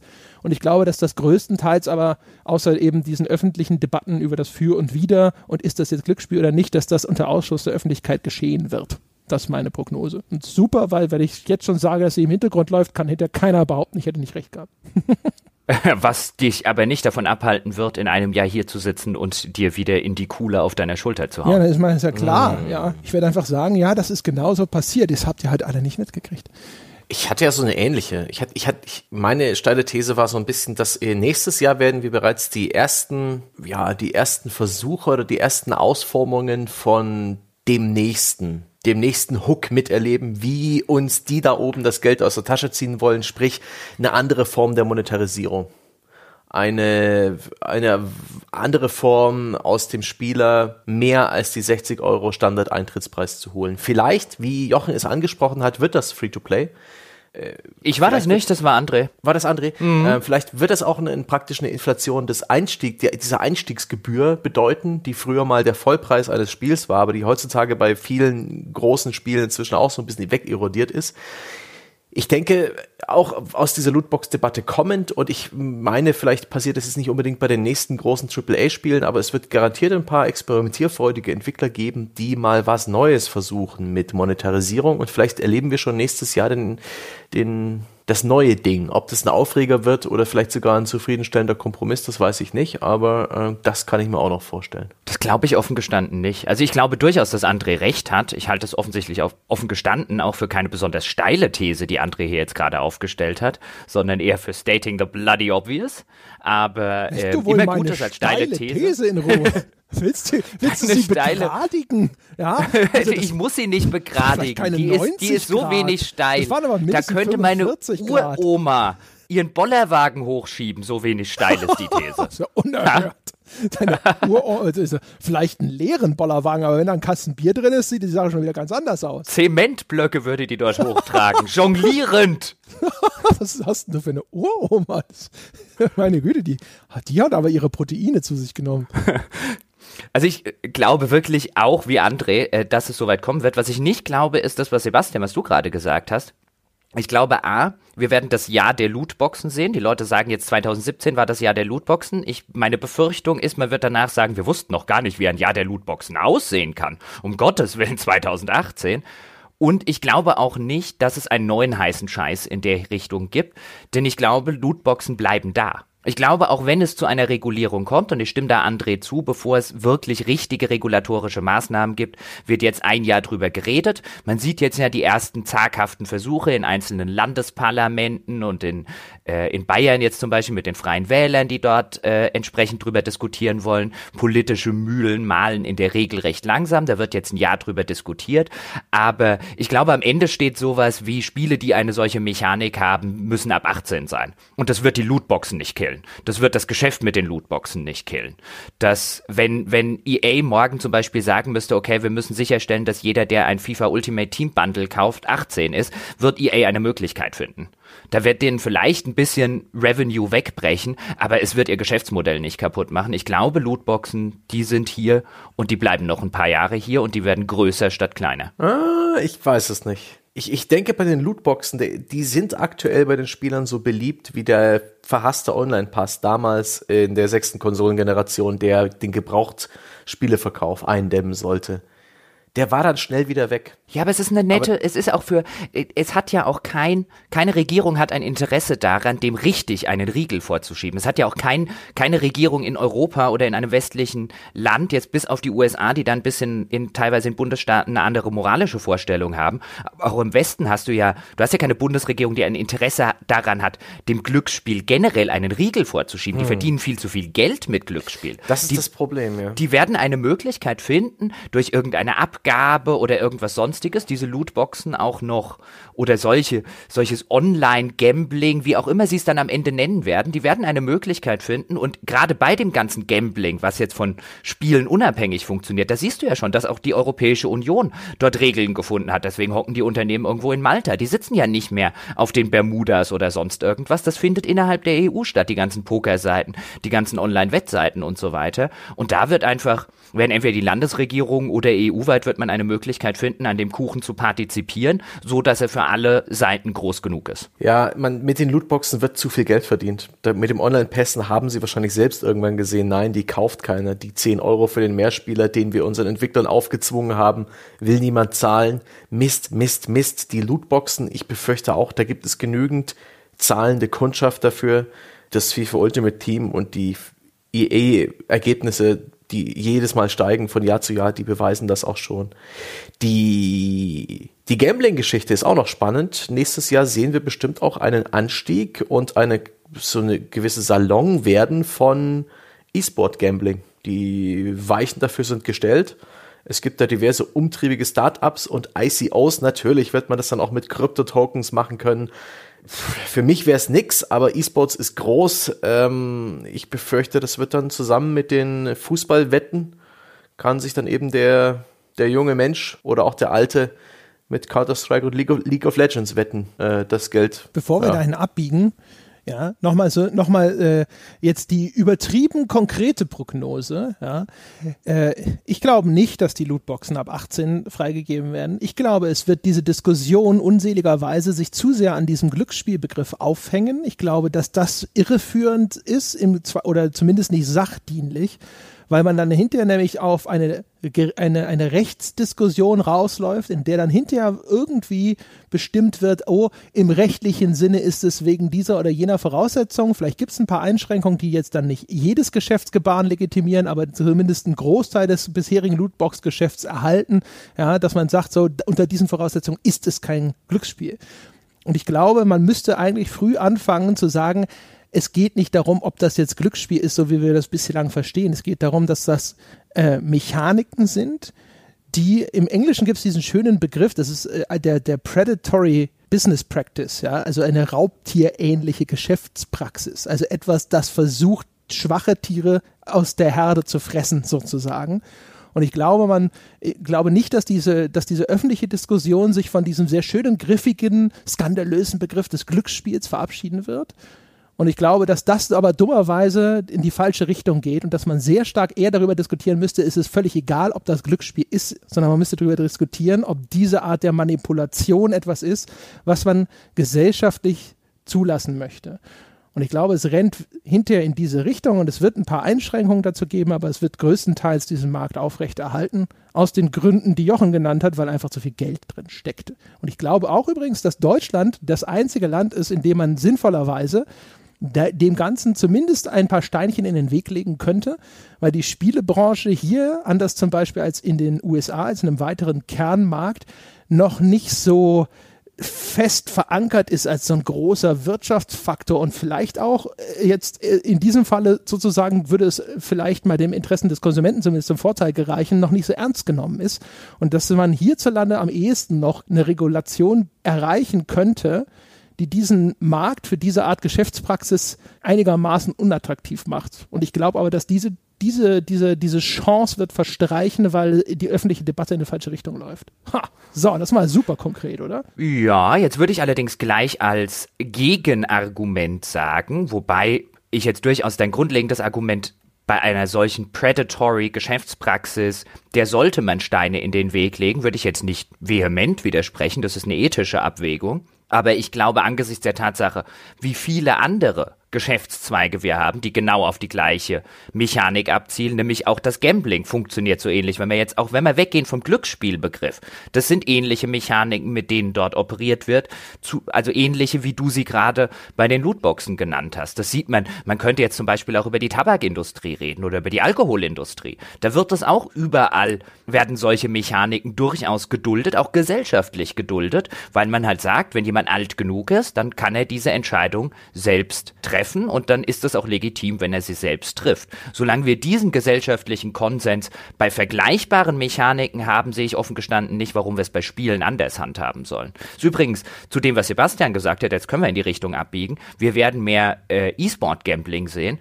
Solange wir kein Problem damit haben, dass man auf Fußballspiele wettet und auf Tennisspiele und auf Footballspiele, warum soll man nicht auf E-Sport wetten? Ja, ich habe es auch nicht verurteilt, sondern einfach nur festgestellt, das wird es dann wohl auch geben. Es ist nichts für mich, aber es wird dann auch zum Alltag. Könnte diese Entwicklung, das ist jetzt wahrscheinlich keine Spekulation auf 2018, sondern eher so ein bisschen weitergefasst, vielleicht ein Stück weit dem Image der Spiele schaden, wenn eben Spiele mehr als aktuell, obwohl im Free-to-Play-Markt oder auf Mobile sind sie ja auch schon längst so etwas räuberisch oder raubziehhaft, wenn Spiele halt so ein Stück weit unethischer monetarisieren in Zukunft? So ein bisschen vergleichbar mit Alkohol und Zigaretten ihre User binden? Hm. Ich kann mir vorstellen, dass solche Diskussionen irgendwo aufploppen, aber diese Vergleiche zu sowas wie Alkohol und Zigaretten wären natürlich nicht legitim. Ich weiß, du hast den nicht gezogen, sondern wolltest nur quasi äh, so ein bisschen illustrieren, in, in, in welche Richtung das dann geht, von, von der Wahrnehmung her. Ich glaube nicht, ehrlich gesagt. Ich, es ist halt echt schwierig. Also ich glaube, wenn es eine Altersregulation gibt, glaube ich, dass die eher bei 16 ansetzt, weil ich glaube, dass das das ist, was für die Industrie ein verschmerzbarer Konsens ist, wo sie hinterher sagen, ja, okay. Ne? Äh, da, die, die, die Regulation des Verkaufs von USK 16 das ist sowas, ich glaube, wenn 18 draufsteht, schauen Eltern genauer hin, als wenn 16 draufsteht. Ich das müsste ja nicht draufstehen. Du musst ja jetzt ein FIFA, sorry, wenn ich einhake, aber auf dem FIFA kann ja weiterhin eine Alters, für alle Altersstufen geeignet Plakette drauf sein oder eine ab 6 oder was auch immer, solange eine Regulation gefunden wird, dass bei dem Ultimate Team dann halt vielleicht nochmal ein Altersnachweis erbracht werden muss. Ich nehme an, auf sowas läuft es hinaus. Ich gehe nicht davon aus, dass äh, auf einer FIFA-Packung irgendwann ein ab 18 Sticker prangt. Das wird nicht passieren. Ich, ich, würde erwarten, dass das dann äh, einfach äh, über die, die USK und damit die Abgabe an erledigt wird. Erstens, weil die Industrie denk, wird sich wahrscheinlich schon denken, also bei der USK hat sie sozusagen zumindest den Fuß mit drin, da hat sie den Dialog, den die direkten äh, mit den obersten Landesjugendbehörden.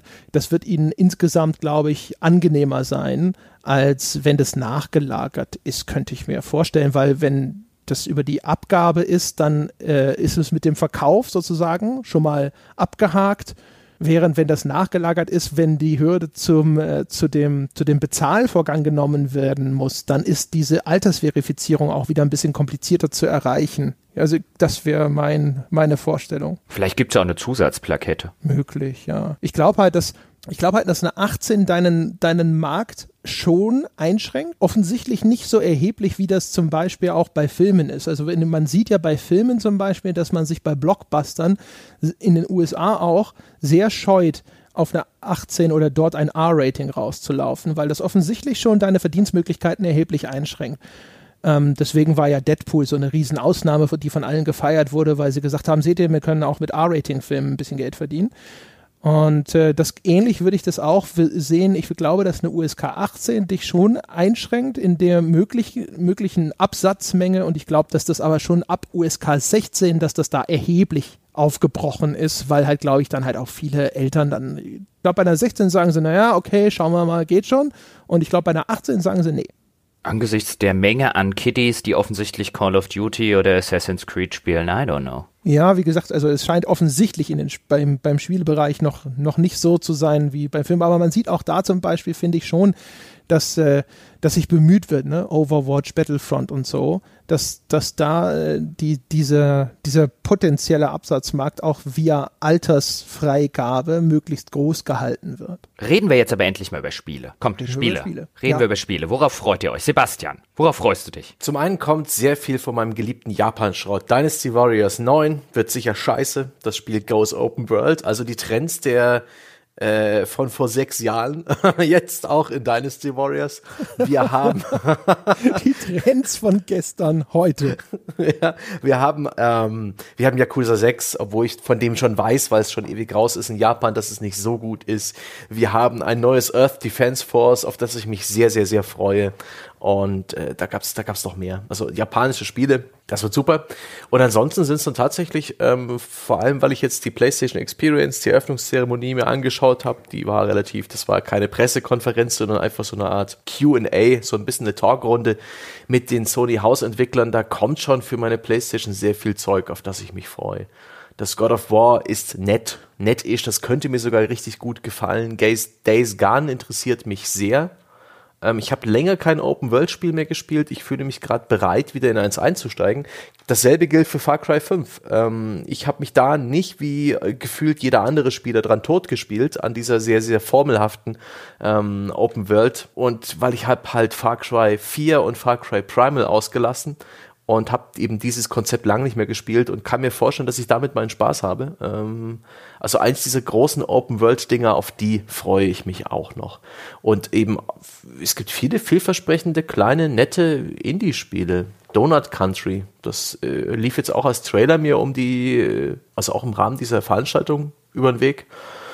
Und das ist ein Puzzlespiel, wo man ein Loch spielt, so ein bisschen Katamari-mäßig. Je mehr reinfällt, desto größer wird das Loch. Warte, warte, man spielt das Schau, Loch? Ja, man spielt ein Loch in so einer. Wie wird das denn dargestellt? Ein Loch in so ja, es, es ist ein Loch halt einfach im Boden. Und so. Äh, ein Loch im Boden. Man spielt ein Loch im Boden, man steuert es, man bewegt es durch äh, simple kleine Levels und hat auch so ein paar Puzzles zu lösen. In dem Loch kann halt was stecken bleiben. Das Loch kann auch brennen und damit dann Heißluft erzeugen. Und es ist eine ganz simple Sache. Der Trailer erklärt sich eigentlich selbst. Schaust dir einfach mal an, sowas, das gefällt mir und ähm, ich habe jetzt mal so grob die bis jetzt angekündigten Spiele mir angeschaut und ich sehe jetzt nicht da, dass sich da 2017 wiederholt in der hohen Schlagzahl an sehr guten Spielen, aber ich sehe da jede Menge gute Titel, auf die ich mich freue, zumal ich nicht so wirklich weiß, was dann im Spiele Herbst, im Winter erscheinen soll. Vieles ist ja jetzt sehr konkret für das Frühjahr angekündigt und dann äh, folgen bestimmt noch ein paar Neuankündigungen. Selbst Ubisoft hat ja noch irgendwas in petto. Da gab es ja vor kurzem die Warnung, dass sich drei Spiele verschieben. Einmal Far Cry 5, dann war das zweite, oh Gott, das weiß ich gerade nicht mehr. Und ein unangekündigtes Spiel, was auch noch äh, nächstes Jahr erscheinen wird. Hm? Bin schon gespannt. Ja, was verschoben wurde auf das Fiskaljahr 18 bis 19. Bedeutet das, dass es dann Fiskaljahr 18, 19, bedeutet das, das erscheint automatisch noch im Kalenderjahr 18? Hm, nicht unbedingt, das stimmt. Das könnte auch im Februar noch, ähm, noch erscheinen. Die Videospielfiskaljahre gehen ja bis ins Frühjahr, nicht wahr? Ja. Ja, bei den meisten geht es bis März. Genau. Aber lasst uns nicht endlos lange Listen äh, aufzählen, glaube ich sondern vielleicht einzelne Sachen rauspicken, über die wir dann vielleicht auch so ein bisschen mhm. uns austauschen können. Keine Ahnung, Jochen, freust du dich auch auf Far Cry 5?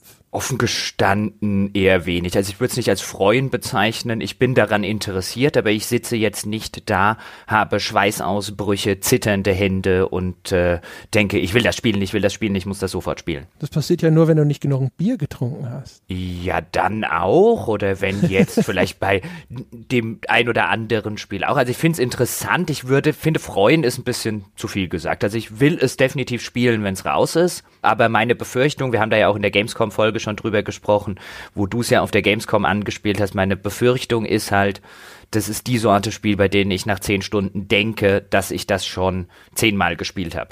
Ich befürchte ja. halt nicht, dass es das für Far Cry ist, was jetzt vielleicht Assassin's Creed Origins für Assassin's Creed war. Und ich glaube auch Far Cry hat so ein Origins nötig. So ja. Open, Open World mäßig haben wir ja den Juggernaut nächstes Jahr den vermeintlichen. Da haben wir Red Dead Redemption 2. Ja. Oh ja, und dann diskutieren wir, sitzen wir hier nächstes Jahr und reden darüber, dass ich ja äh, Red Dead Redemption 2 verschoben hätte. Wie war gespannt. Das hoffe ich nicht. Also auf Red Dead Redemption 2 freue ich mich echt. Also der erste Teil, der war wirklich klasse. Um, mhm. Also das ist tatsächlich, also was so AAA-Produktionen angeht, ist das eindeutig meine Nummer eins an den Sachen, auf die ich mich freue. Far Cry 5, ehrlich gesagt, das interessiert mich auch. Einfach auch, weil wir schon so viel darüber gesprochen haben und auch über diese, weil wir diese Metadiskussion hatten darüber, ob sie damit so das letzte zulässige Feindbild-Klischee äh, benutzen, ja, so mit dem Redneck und sowas. Da hatten wir eine Vorendiskussion zu, also jetzt äh, außer Nazis. Das war ganz interessant. Also deswegen habe ich ein Interesse an dem Spiel. Aber witzigerweise habe ich auch Primal und auch Far Cry 4 ausgelassen und ich habe trotzdem immer noch eine Flashback, wenn ich Far Cry höre, habe ich das Gefühl so, uh, I know what I'm getting. Also ja. aus irgendeinem Grund hat mich Far Cry 3 sogar schon in der Hinsicht so abgenutzt, dass ich da sitze und mir denke so, na, ich kann mir schon echt gut vorstellen, was mich da erwartet. Ich habe halt, was dann, was Far Cry angeht, ist es vor allem die Neugier darauf, ob es das ist, was ich mir erwartet habe. Also mehr oder weniger das Überprüfen der eigenen Vorurteile bei diesem Spiel. Und vielleicht auch die Hoffnung darauf, dass sie die eigenen Vorurteile und Befürchtungen ein Stück weit vielleicht übertreffen oder ja, mich überraschen. Weil ich war zum Beispiel von Watch Dogs 2 überrascht, positiv. Da hatte ich sehr, sehr viel mehr schlimmere Befürchtungen und das Spiel war farbenfroher und ein Stück weit fröhlicher und abwechslungsreicher, als ich es dachte. Das war gut und ich, vielleicht gelingt es ihnen ja auch bei Far Cry 5. Aber ja, tatsächlich ist sicherlich das interessantere Spiel Red Dead 2. Bei dem hoffe ich sehr, sehr, sehr, sehr, dass sie den Singleplayer, die Story, die Kampagne intakt lassen, wie bei GTA 5 und die ganze Zusatzmonetarisierung und das Games as a Service und Player Recurring Investment komplett in diesen Red Dead Online Modus auslagern, den ich dann getrost ignorieren kann. Das wird wunderbar. Ich bin gespannt, ob wir da Lootboxen entdecken. Oder eine ganz klassisch, die dumme Premium-Währung. Das ist ja aktuell in den 2K-Spielen drin. Einfach die dumme Premium-Währung, die man viel zu langsam ergrinden kann. Ist ja auch bei jetzt aktuell GTA Online nicht anders. Vielleicht sehen sie ja mehr oder weniger die Lootbox-Debatte und denken sich, okay, warum sollten wir etwas verändern, das funktioniert und sie machen genauso weiter. Damit könnte ich sehr gut leben, weil ich es äh, genauso wie jetzt getrost ignorieren könnte. Mein GTA Online-Charakter hat Stufe 1. Ja. Der wurde einmal kurz Probe gefahren und dann hat sich der Stange entschieden, nicht für mich. Ja, meine, meine Hoffnung wäre übrigens das gleiche, was ihr gerade skizziert habt. Meine Befürchtung ist, ich bin ja eher der Glas halb leer Typ, dass sie doch nicht aus ihrer Haut können, aber meine Hoffnung wäre, dass sich GTA Online einfach so extrem für die gelohnt hat. Und mein Gott, die werden da einen Haufen Geld damit gemacht haben, dass sie sagen, bevor wir uns den Shitstorm im Singleplayer einfangen, machen wir wieder einen Haufen Geld mit unserem Online-Modus von äh, Red Dead Redemption 2 und äh, lassen den Singleplayer-Modus, wie er ist. Weil eigentlich ist es ein sehr erfolgreiches Konzept, wo man sagen müsste, lasst uns nicht zu gierig werden. Viele, viele Leute werfen ja auch dem Online-Modus von GTA 5 jetzt schon vor, dass er zu gierig sei. Und wo man dann sagt, lasst uns diese Brücke nicht verbrennen, aber man weiß ja leider Gottes heutzutage nie. Hm. Bin immer gespannt, ja wie sie das ausdifferenzieren wollen. Ich könnte mir vorstellen, dass sie ja das in irgendeiner Form so gestalten, dass sie zumindest die Hoffnung haben, dass sich das nicht zu stark gegenseitig kannibalisiert. Und dass deswegen der, der Online-Part von Red Dead Redemption in irgendeiner Form einen sehr, sehr an, unterschiedlichen Ansatz verfolgt. Da bin ich mal gespannt. Also würde ich halt erwarten, dass man so sich denkt bei 2K so, oder bei Rockstar, ach, warum nicht zwei Spiele Parallele haben, bei denen wir diese Kohle einsacken, anstatt dass sich jetzt ein Teil von GTA Online löst und dann darüber geht und wir müssen trotzdem irgendwie beides bedienen, weil beides macht irgendwie Geld. Also das ist ja eigentlich nicht, nicht sinnvoll, sondern sinnvoll wäre es ja zu sagen, dieser Online-Modus, der bietet was Eigenes und hat seine eigene Fangemeinde, die wir separat monetarisieren können, während wir die Leute, die GTA Online gut finden, weiter ebenfalls separat auch äh, um ihr Geld bringen können. Ja, äh, da bin ich mal gespannt, ob sie dafür eine Lösung gefunden haben. Naja gut, eigentlich, wenn wir jetzt wirklich hurra-kapitalistisch an die Sache rangehen, eigentlich aus wirtschaftlicher Sicht das Sinnvollste dürfte sein, dass sich Rockstar und Take-Two den Markt angucken und sagen, ihr wollt alle Games as a Service machen. Mm, mm. Wir kommen nächstes Jahr mit Red Dead Redemption 2 raus. Wir machen Games as a Service. Mal gucken, wie eure Games as a Service Spiele laufen. Ja, das machen sie ja so oder so. Ne? ich könnte mir halt nur vorstellen, dass sie halt versuchen, da nochmal einen anderen Teil dieses Marktes irgendwie anzusprechen. Und die beiden Titel sind sich aber so ähnlich, dass ich noch nicht so mir richtig vorstellen kann, wie man eine wirklich starke Differenzierung hinbekommt, außer dass sie natürlich thematisch von den Themenwelten her sehr unterschiedlich sind und vielleicht genügt ihnen das auch. Aber bin mal gespannt. Ich würde halt einfach erwarten, dass das nochmal einen anderen Ansatz verfolgt, aber ich wüsste noch nicht welchen. Ich wüsste nicht, welche Prognose ich da abgeben soll. Es ist auch noch zu früh, wir wissen auch noch wirklich zu wenig. Genau wie bei dem anderen großen äh, Hochglanzprojekt, auf das sich viele Leute freuen, mich inkludiert, nämlich The Last of Us 2 auch da kann man zum jetzigen Zeitpunkt einfach viel zu wenig sagen.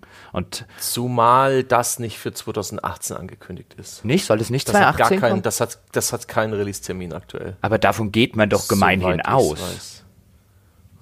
Also da, pff, möglich, also, dass es Ende des Jahres kommt oder eben es wird nochmal verschoben. Sony hatte Wie dieses Jahre hatte es jetzt Zeit. Sony hatte dieses Jahr keinen großen Exklusivtitel im Weihnachtsgeschäft. Ich glaube nicht, dass die das zwei Jahre am Stück machen. Nö, das nicht, aber kommt jetzt natürlich darauf an, wann zum Beispiel God of War erscheint. Kann oh doch, halt, 2018, mein Fehler. Ich bin dumm, ich bin unwürdig. Haha, du Trottel.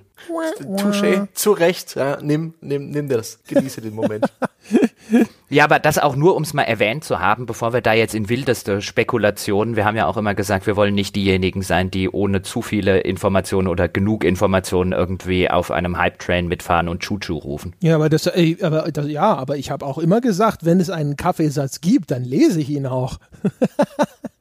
ja, aber da gibt es ja noch nicht mal Kaffeesatz. Ja, ich meine, bei Last of Us 2 habe ich zum Beispiel, da wäre ich am ehesten bereit, eine positive Prognose zu erstellen, in dem Sinne, dass ich sage, das hat vielleicht gut, das Multiplayer-Schissel hatte der erste ja auch schon, aber das wird, eine, wird halt einfach eine normale, klassische Singleplayer-Kampagne haben, ohne Bullshit. Weil Sony ist halt First Party und die First Parties sind natürlich sozusagen der Hafen für den AAA Singleplayer.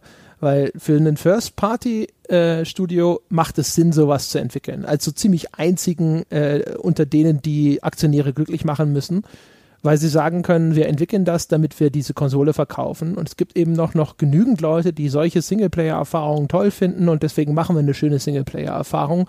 Und wir verdienen nicht nur Geld über die Verkäufe dieses Spiels, sondern insbesondere, weil unsere Plattform dadurch attraktiver wird und dann verdienen alle hinterher mehr Geld, auch wir.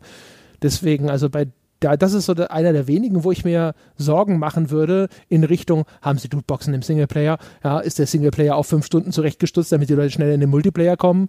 Das ist tatsächlich der, der Vorteil von so, äh, so First-Party-Produktionen. Apropos Singleplayer. Es gab jetzt ja neulich die äh, PR-Initiative von Bethesda, die da ja auch das ein oder andere Interview gut platziert haben in den internationalen Medien, dass sie hier, wir lieben Singleplayer, irgendwie we love Singleplayer Games und wir sind hier der weitere Vorreiter, wir sind nicht die Service-Leute und Co. Sehr, sehr clever gemacht, wie sie es getan haben. Was bringt ein Bethesda nächstes Jahr raus? Sie haben dieses Jahr, sie haben dieses Jahr ihr Wolfenstein, sie haben dieses Jahr ihr Evil Within 2, sie haben dieses Jahr das Spiel von den Arcane Studios mit Prey. Was haben die denn nächstes Jahr?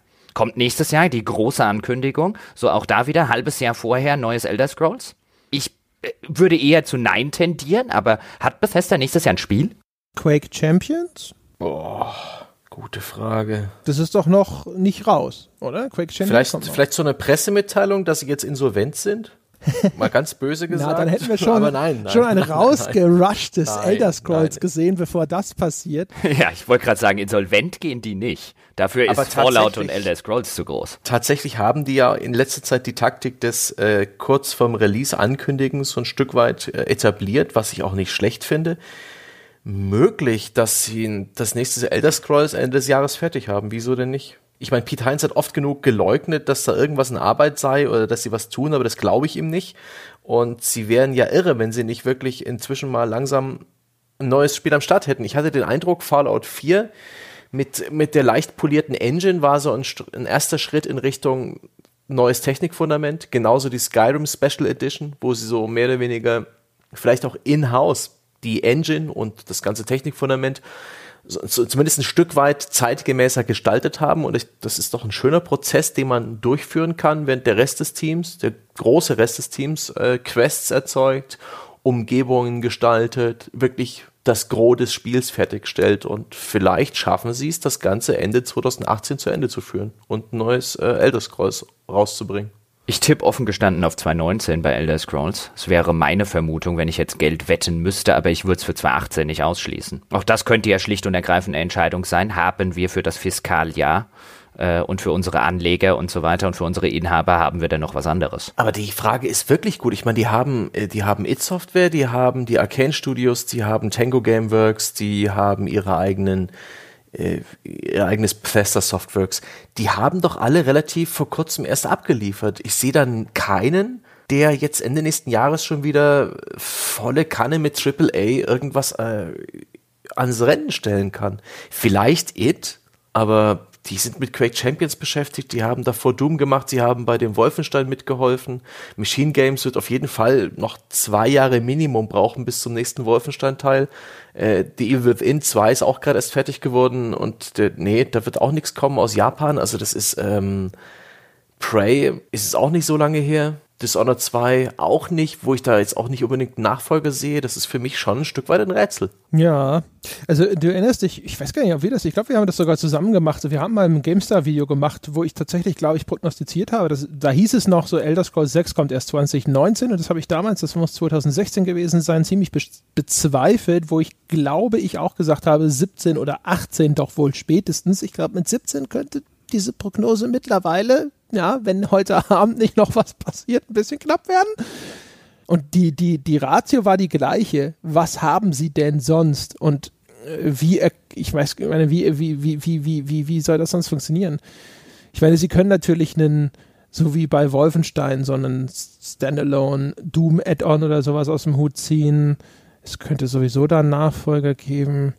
Weiß ich nicht. Also wie gesagt, Quake Champions müsste ja noch ausstehen und sonst also 18, so rein nach dem, was so im Portfolio sonst vorhanden ist, wäre schon ein gutes Jahr für einen Elder Scrolls 6.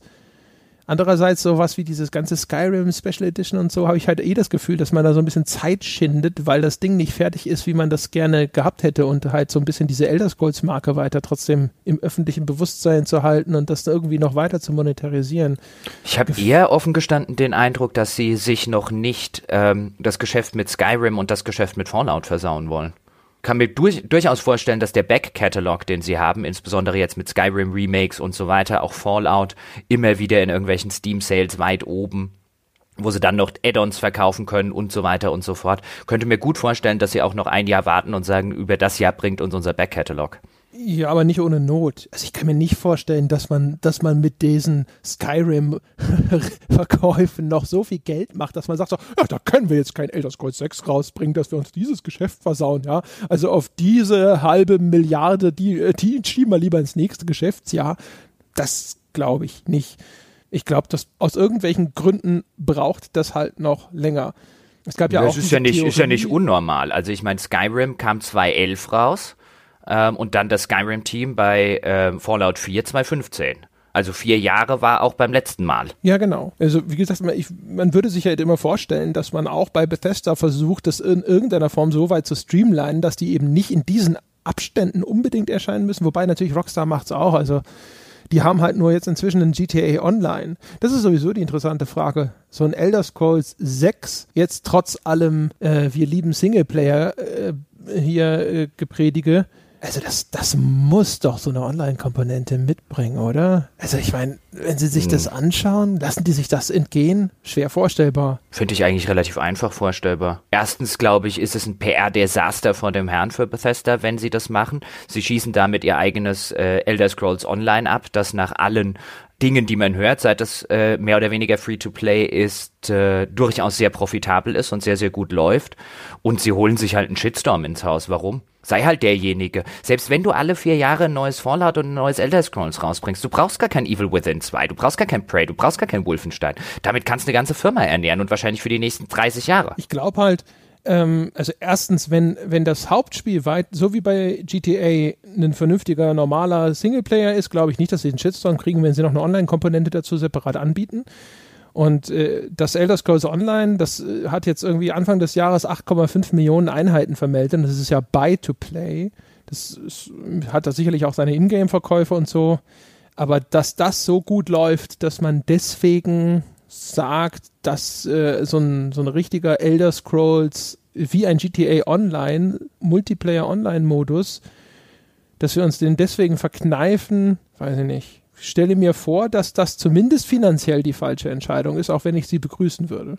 Hm. Aber es gibt ja noch andere Publisher. Was meint ihr denn, womit Ubisoft im Weihnachtsgeschäft antreten will? Da ist nämlich für mich irgendwie noch gar nichts da. Also The Crew 2, nee. die Far Cry 5 kommt eher, das kommt jetzt im Sommer. Was, was wird denn das werden zu Weihnachten? In Assassin's Creed werden sie ja höchstwahrscheinlich nicht noch eins bringen. Da, damit rechne ich jetzt nicht, nachdem nachdem jetzt sie auf die zwei Jahresrhythmen gegangen sind, sind haben sie? und auch Sind sie? Ist es nicht nur ausnahmsweise? Nicht, ich erwarte fest, dass nächstes Jahr wieder Ja? im Jahr Jahresturnus mit Assassin's Creed weitergeht. Okay. Ich, ich weiß es noch nicht. Es gibt ja das Gerücht, dass äh, es ein HD-Remake geben wird von diesem, oh Gott, wie hieß Rogue. es? Assassin's Creed Rogue, ganz genau, das damals nur für PC, PS3 und Xbox 360. Ja, aber jetzt lass mal die HD-Remakes weg. Das ist nicht denen ihr großes Ding im nee, Weihnachtsgeschäft. Ich gehe Was, genau wie andere. ja, ich gehe genau wie André davon aus, dass Assassin's Creed Origins nach allem, was man hört, sehr erfolgreich, sehr, sehr guten Leumund, kam unglaublich gut an, hat sich anscheinend auch schwer rentiert für Ubisoft. Ich gehe fest davon aus, dass nächstes äh, Weihnachtsgeschäft auf Basis von Assassin's Creed Origins äh, entweder ein Nachfolger von Origins kommt und sie tatsächlich mal sagen, okay, wir machen das wie früher bei der Ezio-Trilogie zum Beispiel, wir machen wirklich einen direkten Nachfolger oder dass sie zumindest das komplette Grundgerüst für ein neues Assassin's Creed verwenden. Bin mir da sehr Okay. sicher. Wird jetzt nicht, also nicht 100 Prozent, ich würde jetzt nicht unbedingt meine Hand ins äh, Feuer legen, aber ich würde schon sagen, mach mal weil das Feuerzeug an. von den ganzen unangekündigten Dingern gibt's ja auch noch andere Sachen, mit denen wir rechnen können. Also FIFA und so weiter müssen wir gar nicht sagen. Es wird ein neues Call of Duty geben, diesmal aus dem Hause Treyarch. Treyarch ist dran. Für mich das liebste Studio äh, in, in diesem drei, drei, Zusammenspiel aus drei Studios, Infinity Ward, Treyarch und Sledgehammer Games, die hatten zuletzt halt die Black Ops-Reihe die mir vor allen Dingen zu Beginn dieser Reihe gefallen hat. Davor zum Beispiel World at War und Call of Duty 3, was allerdings sehr gerusht war.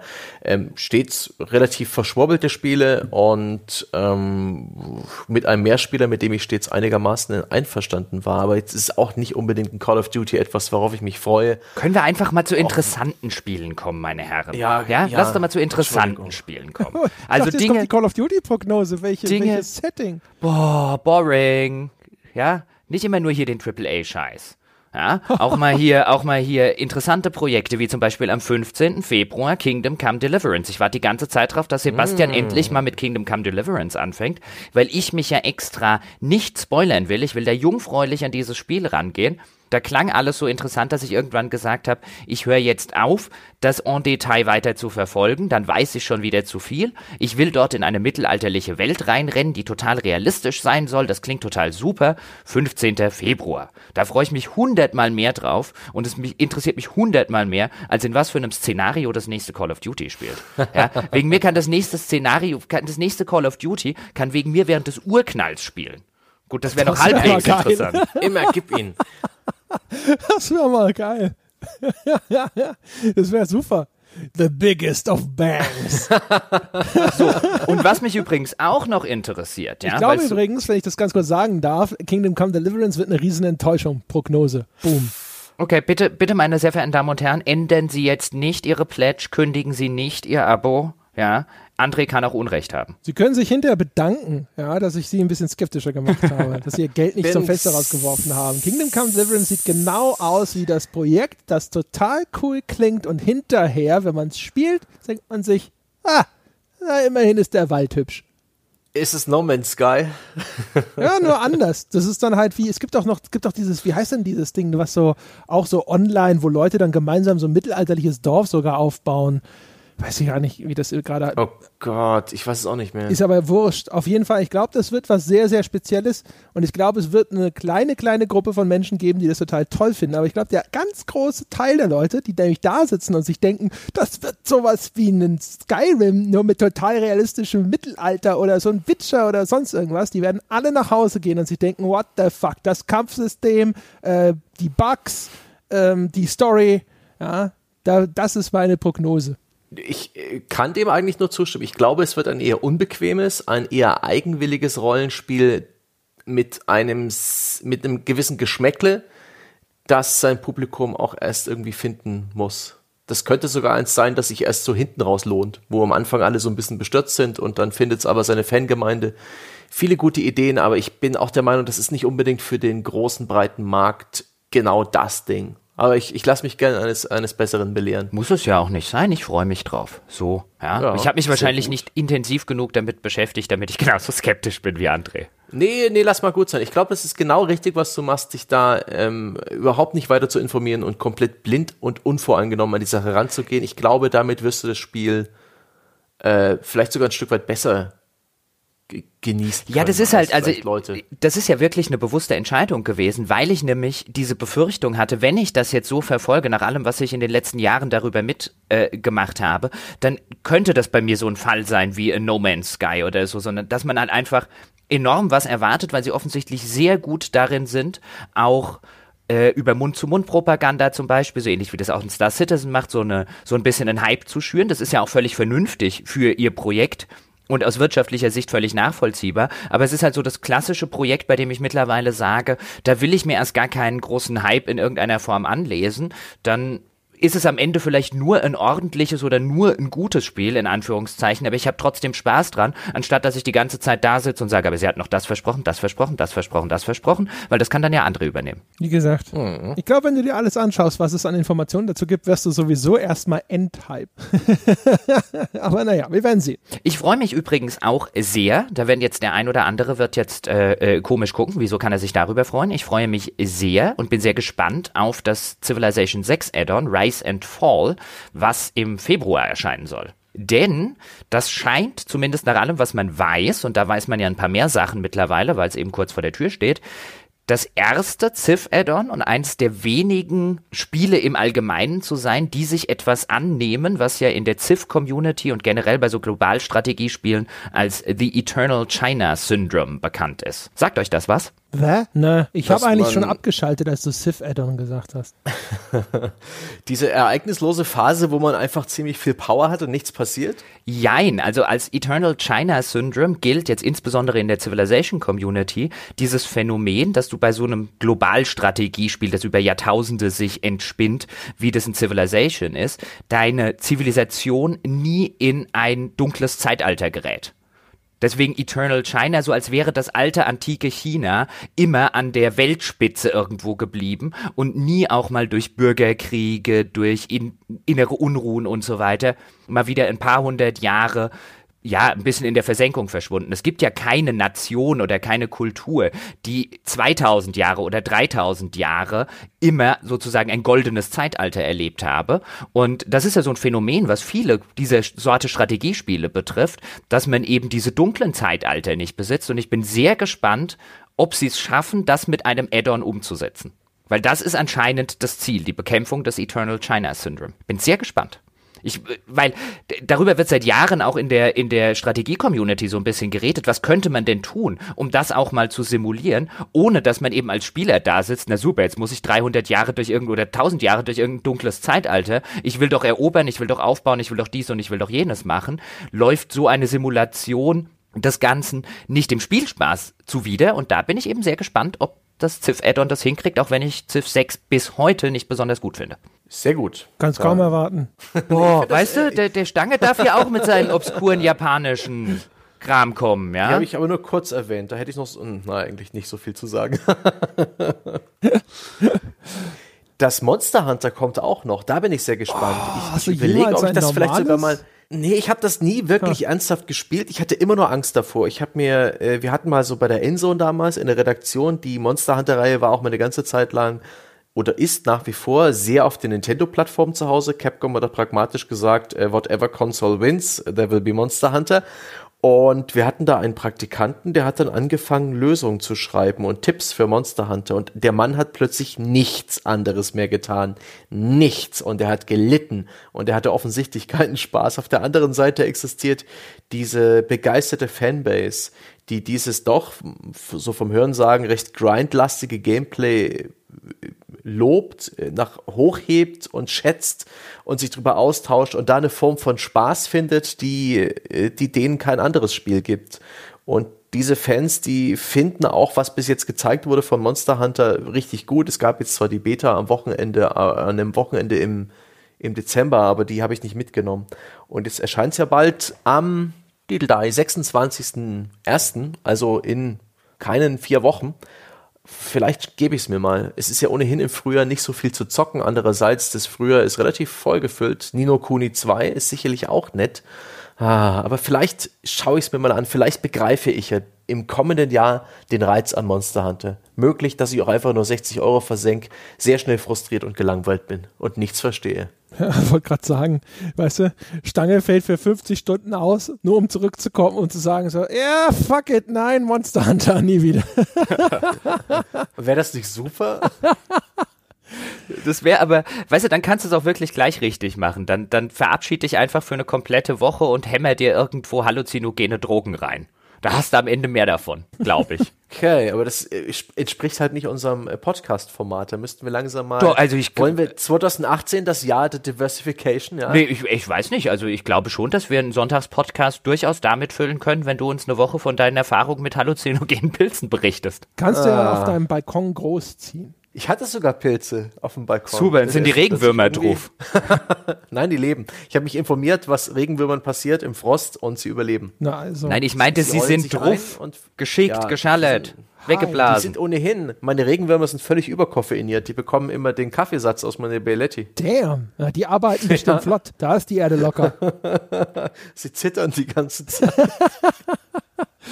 ja, kein, also Monster Hunter also bei aller Sympathie, es gibt ja auch, glaube ich, jetzt einen Monster Hunter, ich weiß gar nicht. Als ich über Weihnachtsgeschenke nachgedacht habe, habe ich überlegt, ob ich mir mal wieder Monster Hunter wünsche. Ich glaube für die Wii U oder für die Switch oder weiß der Geier was, weil ich ja immer gedacht habe, so, oh, in die Serie, ne, da willst du ja auch mal wirklich reinkommen. So viele Leute sind fasziniert davon ich habe mal das Monster Hunter 3, ich glaube auf der Wii ausprobiert damals.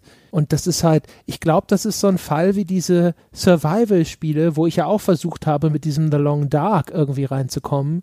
Und wo ich halt auch so das, das fünfte Mal, wenn du irgendwie durch den Schnee zurückgerannt bist in deine Hütte, um schlafen zu gehen und festzustellen, dass da irgendwelche Statistiken wieder runtergegangen sind, ich mir irgendwann eingestehen muss, es klappt nicht. Der, der, Zündfunke, der will einfach kein Feuer entfachen. Ich bin offensichtlich einfach Dieselbenzin, ja, und der Funke, der würde erst ab Super überhaupt irgendwas auslösen. Ja. Ach, aber es gibt so viele interessante Spiele nächstes Jahr. Also jetzt vielleicht nicht welche, wo ich echt da sitze und mir denke, wow, wow, wow, wow, will sofort äh, haben oder so. Aber auch Sebastian hat es schon genannt. Das Days Gone zum Beispiel klingt interessant. Das Call of Cthulhu von Cyanide, die vorher das Game of Thrones Rollenspiel gemacht haben, soll 2018 kommen. Detroit interessiert mich sehr. Davon gehe ich schwer davon aus, dass es äh, wahrscheinlich so im März, April rum erscheint, wäre, wäre mein Tipp das ist was, was früh 2018 kommt, was ich total interessant finde. Es gibt echt, also wenn ich mir so die Liste der Announcements angucke oder der Dinge, wo man schon weiß, dass sie sehr wahrscheinlich 2018 erscheinen werden, da ist schon relativ viel Interessantes dabei. State of Decay 2 zum Beispiel, auch super interessant. Da habe ich mm. den ersten Teil sehr gerne gespielt. Das System Shock Remake kommt. Auch The Bard's Tale oh. 4 von In Exile ist angedroht. Da bin ich allerdings eher gespannt, wie sie es versauen. Aber egal, interessiert mich. Also Viele. The Bard's Tale ist das einzige von dieser Liste, das mich echt interessiert. Ansonsten, boah, das Days Gone, das sah zwar technisch cool aus mit diesen Zombie-Horden, aber ich weiß auch nicht, so postapokalyptisches Zombie-Szenario. Ich glaube, es gibt wenig, was mich mehr langweilt als das, ey. Und ich habe ja schon Last of Us 2 mit dem Szenario dann wahrscheinlich im nächsten Jahr. Das, das muss reichen. Bin mal gespannt. Ich bin mal, ich, ich, ich habe eine, eine, eine morbide, perverse Faszination, ein gewisses tatsächliches Grundinteresse an Anthem, muss ich gestehen. Ich, auch wenn ich es nicht haben sollte, aber ich bin echt gespannt, was, äh, was BioWare da produziert. Wenn das so ein BioWare Destiny wird, also so Destiny mit einer guten Story, das würde ich mir ja schon gefallen lassen. Aber ja, ist wahrscheinlich total irrsinnig, mir das vorzustellen. Und wahrscheinlich sprechen wir hinterher mehr darüber, wie absolut asozial aggressiv die Monetarisierung in diesem Spiel ist.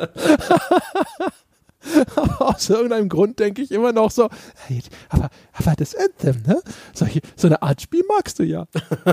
Ich rechne übrigens 2018 nicht mit Anthem. Ich auch nicht mehr. Glaube, glaube, das wird sich auf 2019 verschieben. Von BioWare hat sich in den letzten Jahren alles verschoben und Nee, ich rechne damit nicht 2018. Ich glaube, das Aber wird 2019 spielen. Sind jetzt nicht alle BioWare-Mitarbeiter nur noch an, mit Anthem beschäftigt? Ist nicht alles inzwischen geschlossen und alle umgetopft? Sind es nicht jetzt 3000 Leute, die nur noch an Anthem arbeiten? Also offensichtlich befindet sich an Dragon Age ein neues in Entwicklung, wobei man nicht weiß, ob in Entwicklung hier bedeutet, dass es in irgendeiner Prototyp- oder Konzeptionsphase ist, aber anscheinend arbeitet zumindest ein kleiner Teil von BioWare an einem neuen Inquisition. Ich würde allerdings auch davon ausgehen, dass die zumindest ein halbes bis dreiviertel Jahr vor Fertigstellung von Anthem erstmal alle auf Anthem geworfen werden. Deswegen gehe ich nicht mit einem Dragon Age Announcement oder so für nächstes Jahr aus. Aber, apropos Rollenspiele, From Software wäre mal wieder dran. Hm? Announcement auf der E3, Weihnachtsgeschäft, neues Spiel von From Software. Ähm, sie haben bereits einen Teaser rausgehauen jetzt, ich weiß gar nicht, im Rahmen der Game Awards oder von irgendwas anderem. Nur ein ganz kurzer Teaser, der eigentlich nichts verrät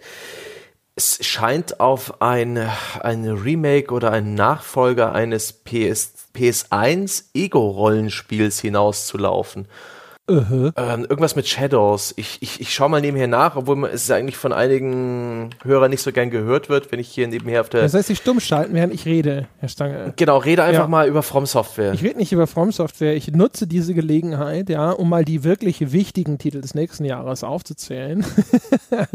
das eine, ich glaube, da werden wir nicht viel drüber diskutieren können, weil es euch nicht interessiert und weil darüber noch nichts bekannt ist, aber wenn es denn wirklich käme, Metroid Prime 4 auf jeden Fall der Titel, auf den ich mich wahrscheinlich am meisten meisten freue aus diesem AAA-Segment. Und worauf ich mich sehr freue als Indie-Titel ist äh, Swords of Ditto. Ich weiß nicht, ob ihr davon schon gehört habt. Das ist so Rogue Legacy gepaart mit Zelda, kommt von Devolver, ja, unser aller Freund, wenn es um qualitative, quirky Indie-Spiele geht ist äh, so Top-Down-Perspektive, sieht ein bisschen aus wie Zelda, soll aber halt so Roguelike-Elemente enthalten, auch mit jedem neuen Durchgang oder der vorige Durchgang beeinflusst die Spielwelt, hat einen Koop-Modus, ist hoffentlich, ich weiß gar nicht, habe ich gar nicht nachgeschaut, ich hoffe, dass das auch Singleplayer vernünftig spielbar ist dann. Es sieht herzallerliebst aus, vom Grafikstil äh, her, hat so parodistische Elemente, das ist cool. Das werde ich spielen. Ich glaube, das kommt auch schon im Frühjahr. Also Swords of Ditto, das merken wir uns schon mal. Mhm. Mhm, mhm. Ja, gähn. Hast du, Das hast du dein Googlen beendet, Stange? Ja? Das und irgendein beliebiges Metroidvania. Ich weiß nicht, ich tue den Spielen auch garantiert hundertprozentig Unrecht mit dieser ersten Reaktion, aber das ist für mich overplayed. Aber Metroid jetzt, Prime darfst du nicht als ein beliebiges Metroidvania bezeichnen. Das ist Ego-Perspektive und ganz anders. Ich, ich meinte jetzt nicht Metroid Prime, sondern im, im Indie-Bereich gibt es so viele Indie-Spiele, die fangen mit in ihrem Trailer vielleicht ganz cool an und irgendwann sehe ich, okay, es ist ein Metroidvania. Ja, auch Metroid, Schade. auch Metroid Prime ist ja nur irgend so ein Metroidvania. Ein Stück weit Ja, schon ja. aus der Finde ich, kann man, halt. kann man schon so sagen, oder? Wie, wie rot läuft der André gerade an? Ey, halt würdet ihr lieber an. Eiche oder Buche auf eurem Scheiterhaufen sehen wollen? Also immer diese, ich verstehe das auch nicht, weißt du, immer diese, diese, diese beliebigen, ja, aus der Konservendose rausgeholten Metroidvania-Klone da bei Metroid Prime, das ist halt auch wirklich was, weißt du, da kann da halt auch nur André draufstehen. Das ist so belanglos und so. Ist auch immer gleich. Belanglos! Gleich. Ich freue mich auf ein Civilization 6 Add-on, das die lang gehegte Nerdfrage in meiner Imperialisten-Community endlich beantwortet. Ist wenigstens nicht so belanglos wie dein Metroid Prime. What the fuck? ist ja unglaublich. Ja.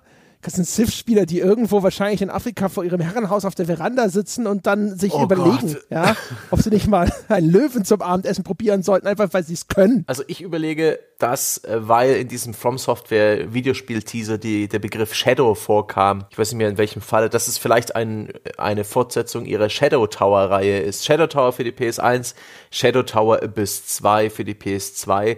Das sind langsame, behäbige, ja, Ego-Rollenspiele, die spielen sich offensichtlich, ich habe hier gerade ein Video laufen nebenher, das ist nicht gerade ein, nicht das schnellste, das sieht nicht aus wie ein Shooter, man könnte es mit einem Skyrim vergleichen, ne? Und das wäre es doch From Software mit einem behäbigen, vielleicht auch knüppelharten Ego-Rollenspiel, der Gegenentwurf zu Skyrim, in dem Jahr, wo es vielleicht Bethesda wieder nicht hinbekommt, damit an den Start zu gehen. Das wäre doch interessant. Also abgesehen davon, dass wir hier aufgrund von reinen Spekulationen arbeiten, würde ich sagen, ja, ich bin interessiert. Überhaupt hatte ich ja eigentlich ein Stück weit erwartet, weil es ist, 2017 hat sehr gut begonnen, wenn es um japanische Spiele geht. Da ist Nioh rausgekommen, da ist Yakuza Zero rausgekommen, ähm, Nier Automata, Persona 5. Ich habe so ein bisschen den Eindruck gehabt, Anfang 2017, hey, ist Japan zurück? Kann das sein, dass äh, hier eine Renaissance der japanischen Spiele beginnt? Und mh, mir fehlt jetzt so, wenn ich auf die Release-Liste 2018 schaue, so ein bisschen der, der Doppel-Knockout. Wir haben ziemlich gute Spiele, hochkarätig, natürlich auch wie äh, Monster Hunter World oder eben das Dragon Quest 11. Endlich wieder oldschool japanisches Rollenspiel mit dem vertrauten Dragon Quest Look und Sound und es wird garantiert nicht innovativ und das ist genau richtig so. Aber so, wenn ich auf die Liste schaue, finde ich jetzt nichts, was, was mich ähnlich so, so richtig hocken könnte, wo ich sage, yeah, Japan. Aber vielleicht kommt ja noch was. Hallo, Death Stranding. Ach komm, das ist doch, die, das ist wirklich, wenn wir vorhin von Hype und Blasen gesprochen haben, ja, das ist einfach nur ein Milliardengrab für so. Wann hat dich denn bitteschön Hideo Kojima je enttäuscht? Ja, ich meine, Mit fast jedem seiner Spiele. du weißt jetzt schon, dass du äh, narrativ hochkarätig unterhalten werden wirst, ja. Das, das wird, äh, also ein Mangel an Cutscenes wird nicht eintreten. Aber das ist ja auch wieder so schön. Das ist ja so ein so ein do if äh, äh, die if you do, die if you don't Szenario. Ja, jetzt waren letztes Jahr kamen haufenweise geile japanische Spiele raus. Ja, und was macht der Herr Stange? Ich glaube nicht, dass sie das dieses Jahr wiederholen können. Ja, Ja. du undankbarer Sack, du. Das ist genau dasselbe. Vorher hast, du, vorher hast du schon mal sowas selbes, äh, sowas ähnliches gesagt. Du hast nämlich zur Nintendo Switch gesagt, sie hätten ihr, ihr Spiele-Line-Up-Pulver verschossen. Weißt du, hätten sie 2017 kein Mario und kein Zelda rausgebracht, würden wir hier jetzt sitzen und der gleiche Stange würde behaupten, ja, wie kann man nur eine Konsole auf den Markt bringen ohne Mario und Zelda? Ich, ich jammer halt Ja. gern. Das fällt am leichtesten von allem. So. Jammern macht doch Spaß. Ja, d- So. nicht ganz so schlimm, dass du jetzt nicht auf solche, also noch schlimmer wäre, wenn du auch, auch noch auf solche belanglosen Spiele wie Metroid Prime stehen würdest, ja, aber das ist immerhin das nicht. Ja, aber trotzdem. Motherfuckers. das ist der Moment, wo eigentlich dieser Hai aus Deep Blue Sea kommen müsste. So auf Jochens Seite. So belanglose Spiele. Ja, und ich nehme an, er hüpft durch mein Dachfenster Oder kommt er das Treppenhaus hochgeschwommen? Egal, viel unrealistischer wäre es nicht. Um wieder so ein bisschen versöhnlich zu sein, kann ich ja mal bei beiden von euch die äh, Glücksrezeptoren kurz äh, stimulieren. Äh, euer entschiedenes Lieblingsspiel wird höchstwahrscheinlich erscheinen. Also wenn es gut wird, wird es ähm, Sunless Skies. Das wird doch irgendwie Ja, noch im Mai Liste. oder März. Sun the Skies kommt und Oh. natürlich kommt auch vor allem Ori and the Blind Forest 2. Also äh, Ori and, ich glaube, The Silent Ones heißt es. Und es sieht, es sieht fantastisch aus. Fantastisch. Wirklich, der Trailer zu, zu Ori 2 ist der Shit. Sieht besser aus als alles. Großartig. So. Das war eigentlich. freut mich für dich, Ja, das ja. war eigentlich ein sehr versöhnlicher Abschluss. Finde ich jetzt. Könnte man auch einfach mal so stehen lassen. Ja? Ja. Wir haben herausgearbeitet, dass der Sebastian undankbar ist, dass André auf belanglose Spiele steht und dass ich die größte Ahnung von uns allen habe. Hm, Konsens 2017. So kann es gehen. Ja. Ne? Nu, passiert Oh, halt. und ein Borderlands. Es wird noch ein Borderlands geben. Damit rechne ich fest. Das wäre cool. Ich, Ende des Jahres. Das, da werden sie es aus dem Sack lassen und es wird vielleicht sogar gar nicht scheiße. Obwohl ich ja Randy Pitchford glaubt dem Mann kein Wort.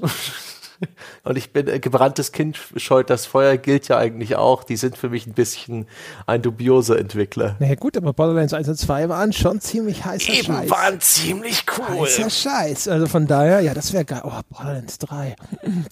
Das wäre tatsächlich eine nette Ankündigung, ja. Hat eigentlich Randy Pitchford seine Jobbeschreibung geändert und er ist jetzt von Beruf Peter Molyneux?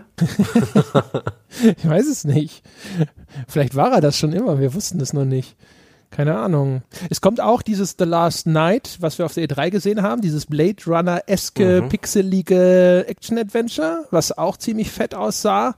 Und es kommt, äh, was euch wahrscheinlich wieder nicht sagen wird, weil ihr alle Kurzbanausen seid, aber es kommt äh, Ashen, was so ein Hack-and-Slash-Dungeon-Crawl-Ding ist und was einen ziemlich fetten Artstyle hat. Wahrscheinlich wird es mich enttäuschen, weil es wahrscheinlich spielerisch nicht so gut wird, weil bisher sieht das alles so ein bisschen hakelig aus. Aber ich finde, das ganze Grafikdesign ist halt so cool. Haben sie eigentlich das Way Out verschoben? Mir war da was, dass ich was gelesen hätte. Weiß ich nicht. Oder kommt das immer noch äh, Anfang 2018? Ich glaube nicht Anfang, aber ich glaube 2018, oder? Okay. Das wird auch das wird interessant. echt das, das, äh, das will ich auch spielen und zwar genau wie Jochen, möglichst ohne irgendwie noch einen Trailer zu gucken oder zu viel zu erfahren, weil ich glaube, da kann man sich nur spoilern und sich nur die Überraschung kaputt machen.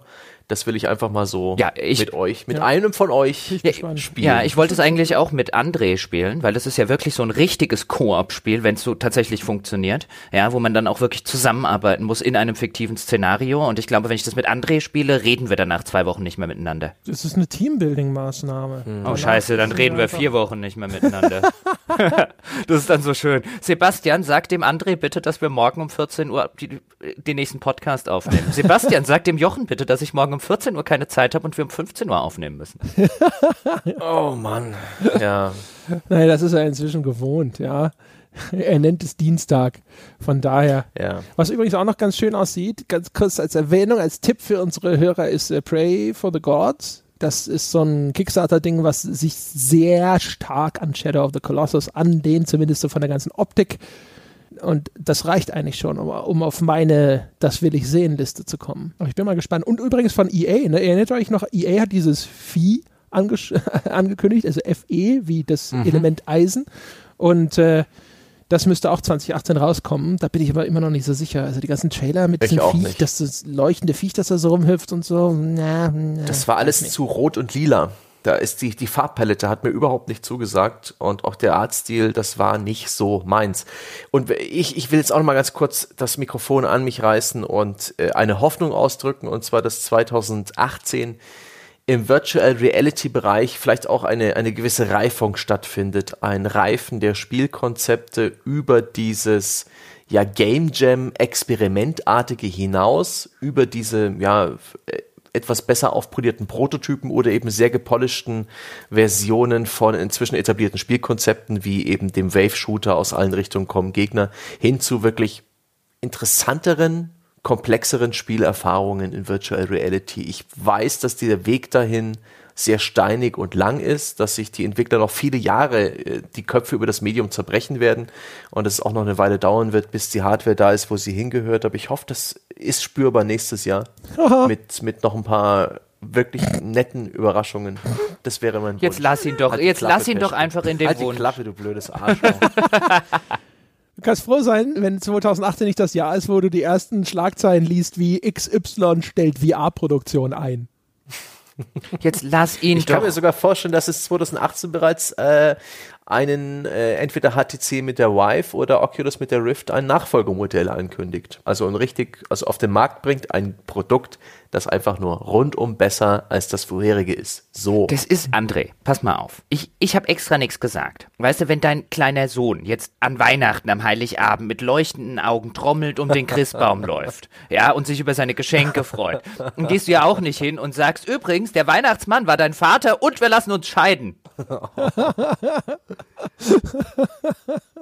ah, macht Ja, man nicht. Früher oder später muss er das erfahren. Mann, jetzt lass ihn doch mit guten Vorsätzen und Wünschen ins Jahr 2018 gehen, denn 2018 werden alle unsere Wünsche in Erfüllung gehen. Ich bin mir sicher, die Miami Dolphins werden ihre Division gewinnen, Eintracht Frankfurt wird deutscher Meister und ich brauche mehr Bier. Ja, genau. Und Metroid 4 wird nicht irrelevant. Ja, komm jetzt, also wir bleiben realistisch. Jetzt nicht hier, nicht hier so, ja. Kann ich ja auch sagen hier, ja, wir entdecken äh, irgendwie außerirdisches Leben. Wobei das Ja. im Weißen Haus. Ist ja auch wurscht. Unsere eigene Insel vor der Küste von Bayern. Jetzt fragen sie sich alle, wie das geht, ne? Im Chiemsee will ich keine Insel. Bahamas, das ist nicht das Gleiche. Ja? Chiemsee, ist ja auch wurscht. Moderiert Ist doch ja mal wurscht. Moderieren Sie die Leute doch mal ins Jahr 2018. Ja, das werde ich jetzt auch tun, meine Damen und Herren. Sie haben es geschafft. Sie sind sozusagen ein ganzes Jahr lang wieder am Leben geblieben. Gemeinsam mit uns. Ist das nicht schön? Ein Jahr ist vergangen. Ich hoffe, es hat euch Spaß gemacht, mit uns hoffentlich dieses Jahr zu verbringen. Ich hoffe, euch hat es auch gefallen, was wir so in Aussicht gestellt haben für das Jahr 2018. Wie es dann hinterher wirklich kommt, wird noch zu besprechen sein in den vielen Sonntagspodcasts, die da noch folgen mögen.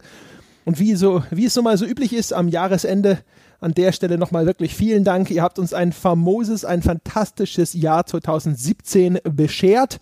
Und ich hoffe, das bleibt auch so im Jahre 2018 und gleich heute, gleich heute oder vielleicht so am Neujahrsmorgen zumindest, nachdem der Kater auskuriert ist, könntet ihr damit anfangen, dass auch das Jahr 2018 so hervorragend wird wie das Jahr 2017. Zum Beispiel mit der verdienten 5-Sterne-Wertung auf iTunes, damit wir dort auch 2018 noch in den Charts sichtbar bleiben oder ihr benutzt einfach mal so Omas Weihnachtsgeld, also das, was sie euch geschenkt hat, nicht bei Oma entwendet, um Bäcker dieses Podcast-Projekts zu werden. Und dafür gibt es dann auch unsere kompletten spielejournalistischen Inhalte als Bonusinhalte, massenhaft fantastische Podcasts und mein Gott, was wir alles noch 2018 vorhaben. Das ist so toll, wir wissen es selber noch nicht mal, aber es wird auf jeden Fall großartig. In diesem Sinne auch wie immer der Hinweis unter forum.gamespodcast.de wartet das weltbeste Spieleforum darauf, dass ihr erstens eure Neujahrsgrüße übermittelt, zweitens mit uns diskutiert und drittens auch mit anderen Menschen euch in respektvoller Atmosphäre über Computerspiele austauscht. Das war's für diese Woche und das war's für dieses Jahr. Wir hören uns im nächsten Jahr wieder. Bis dahin.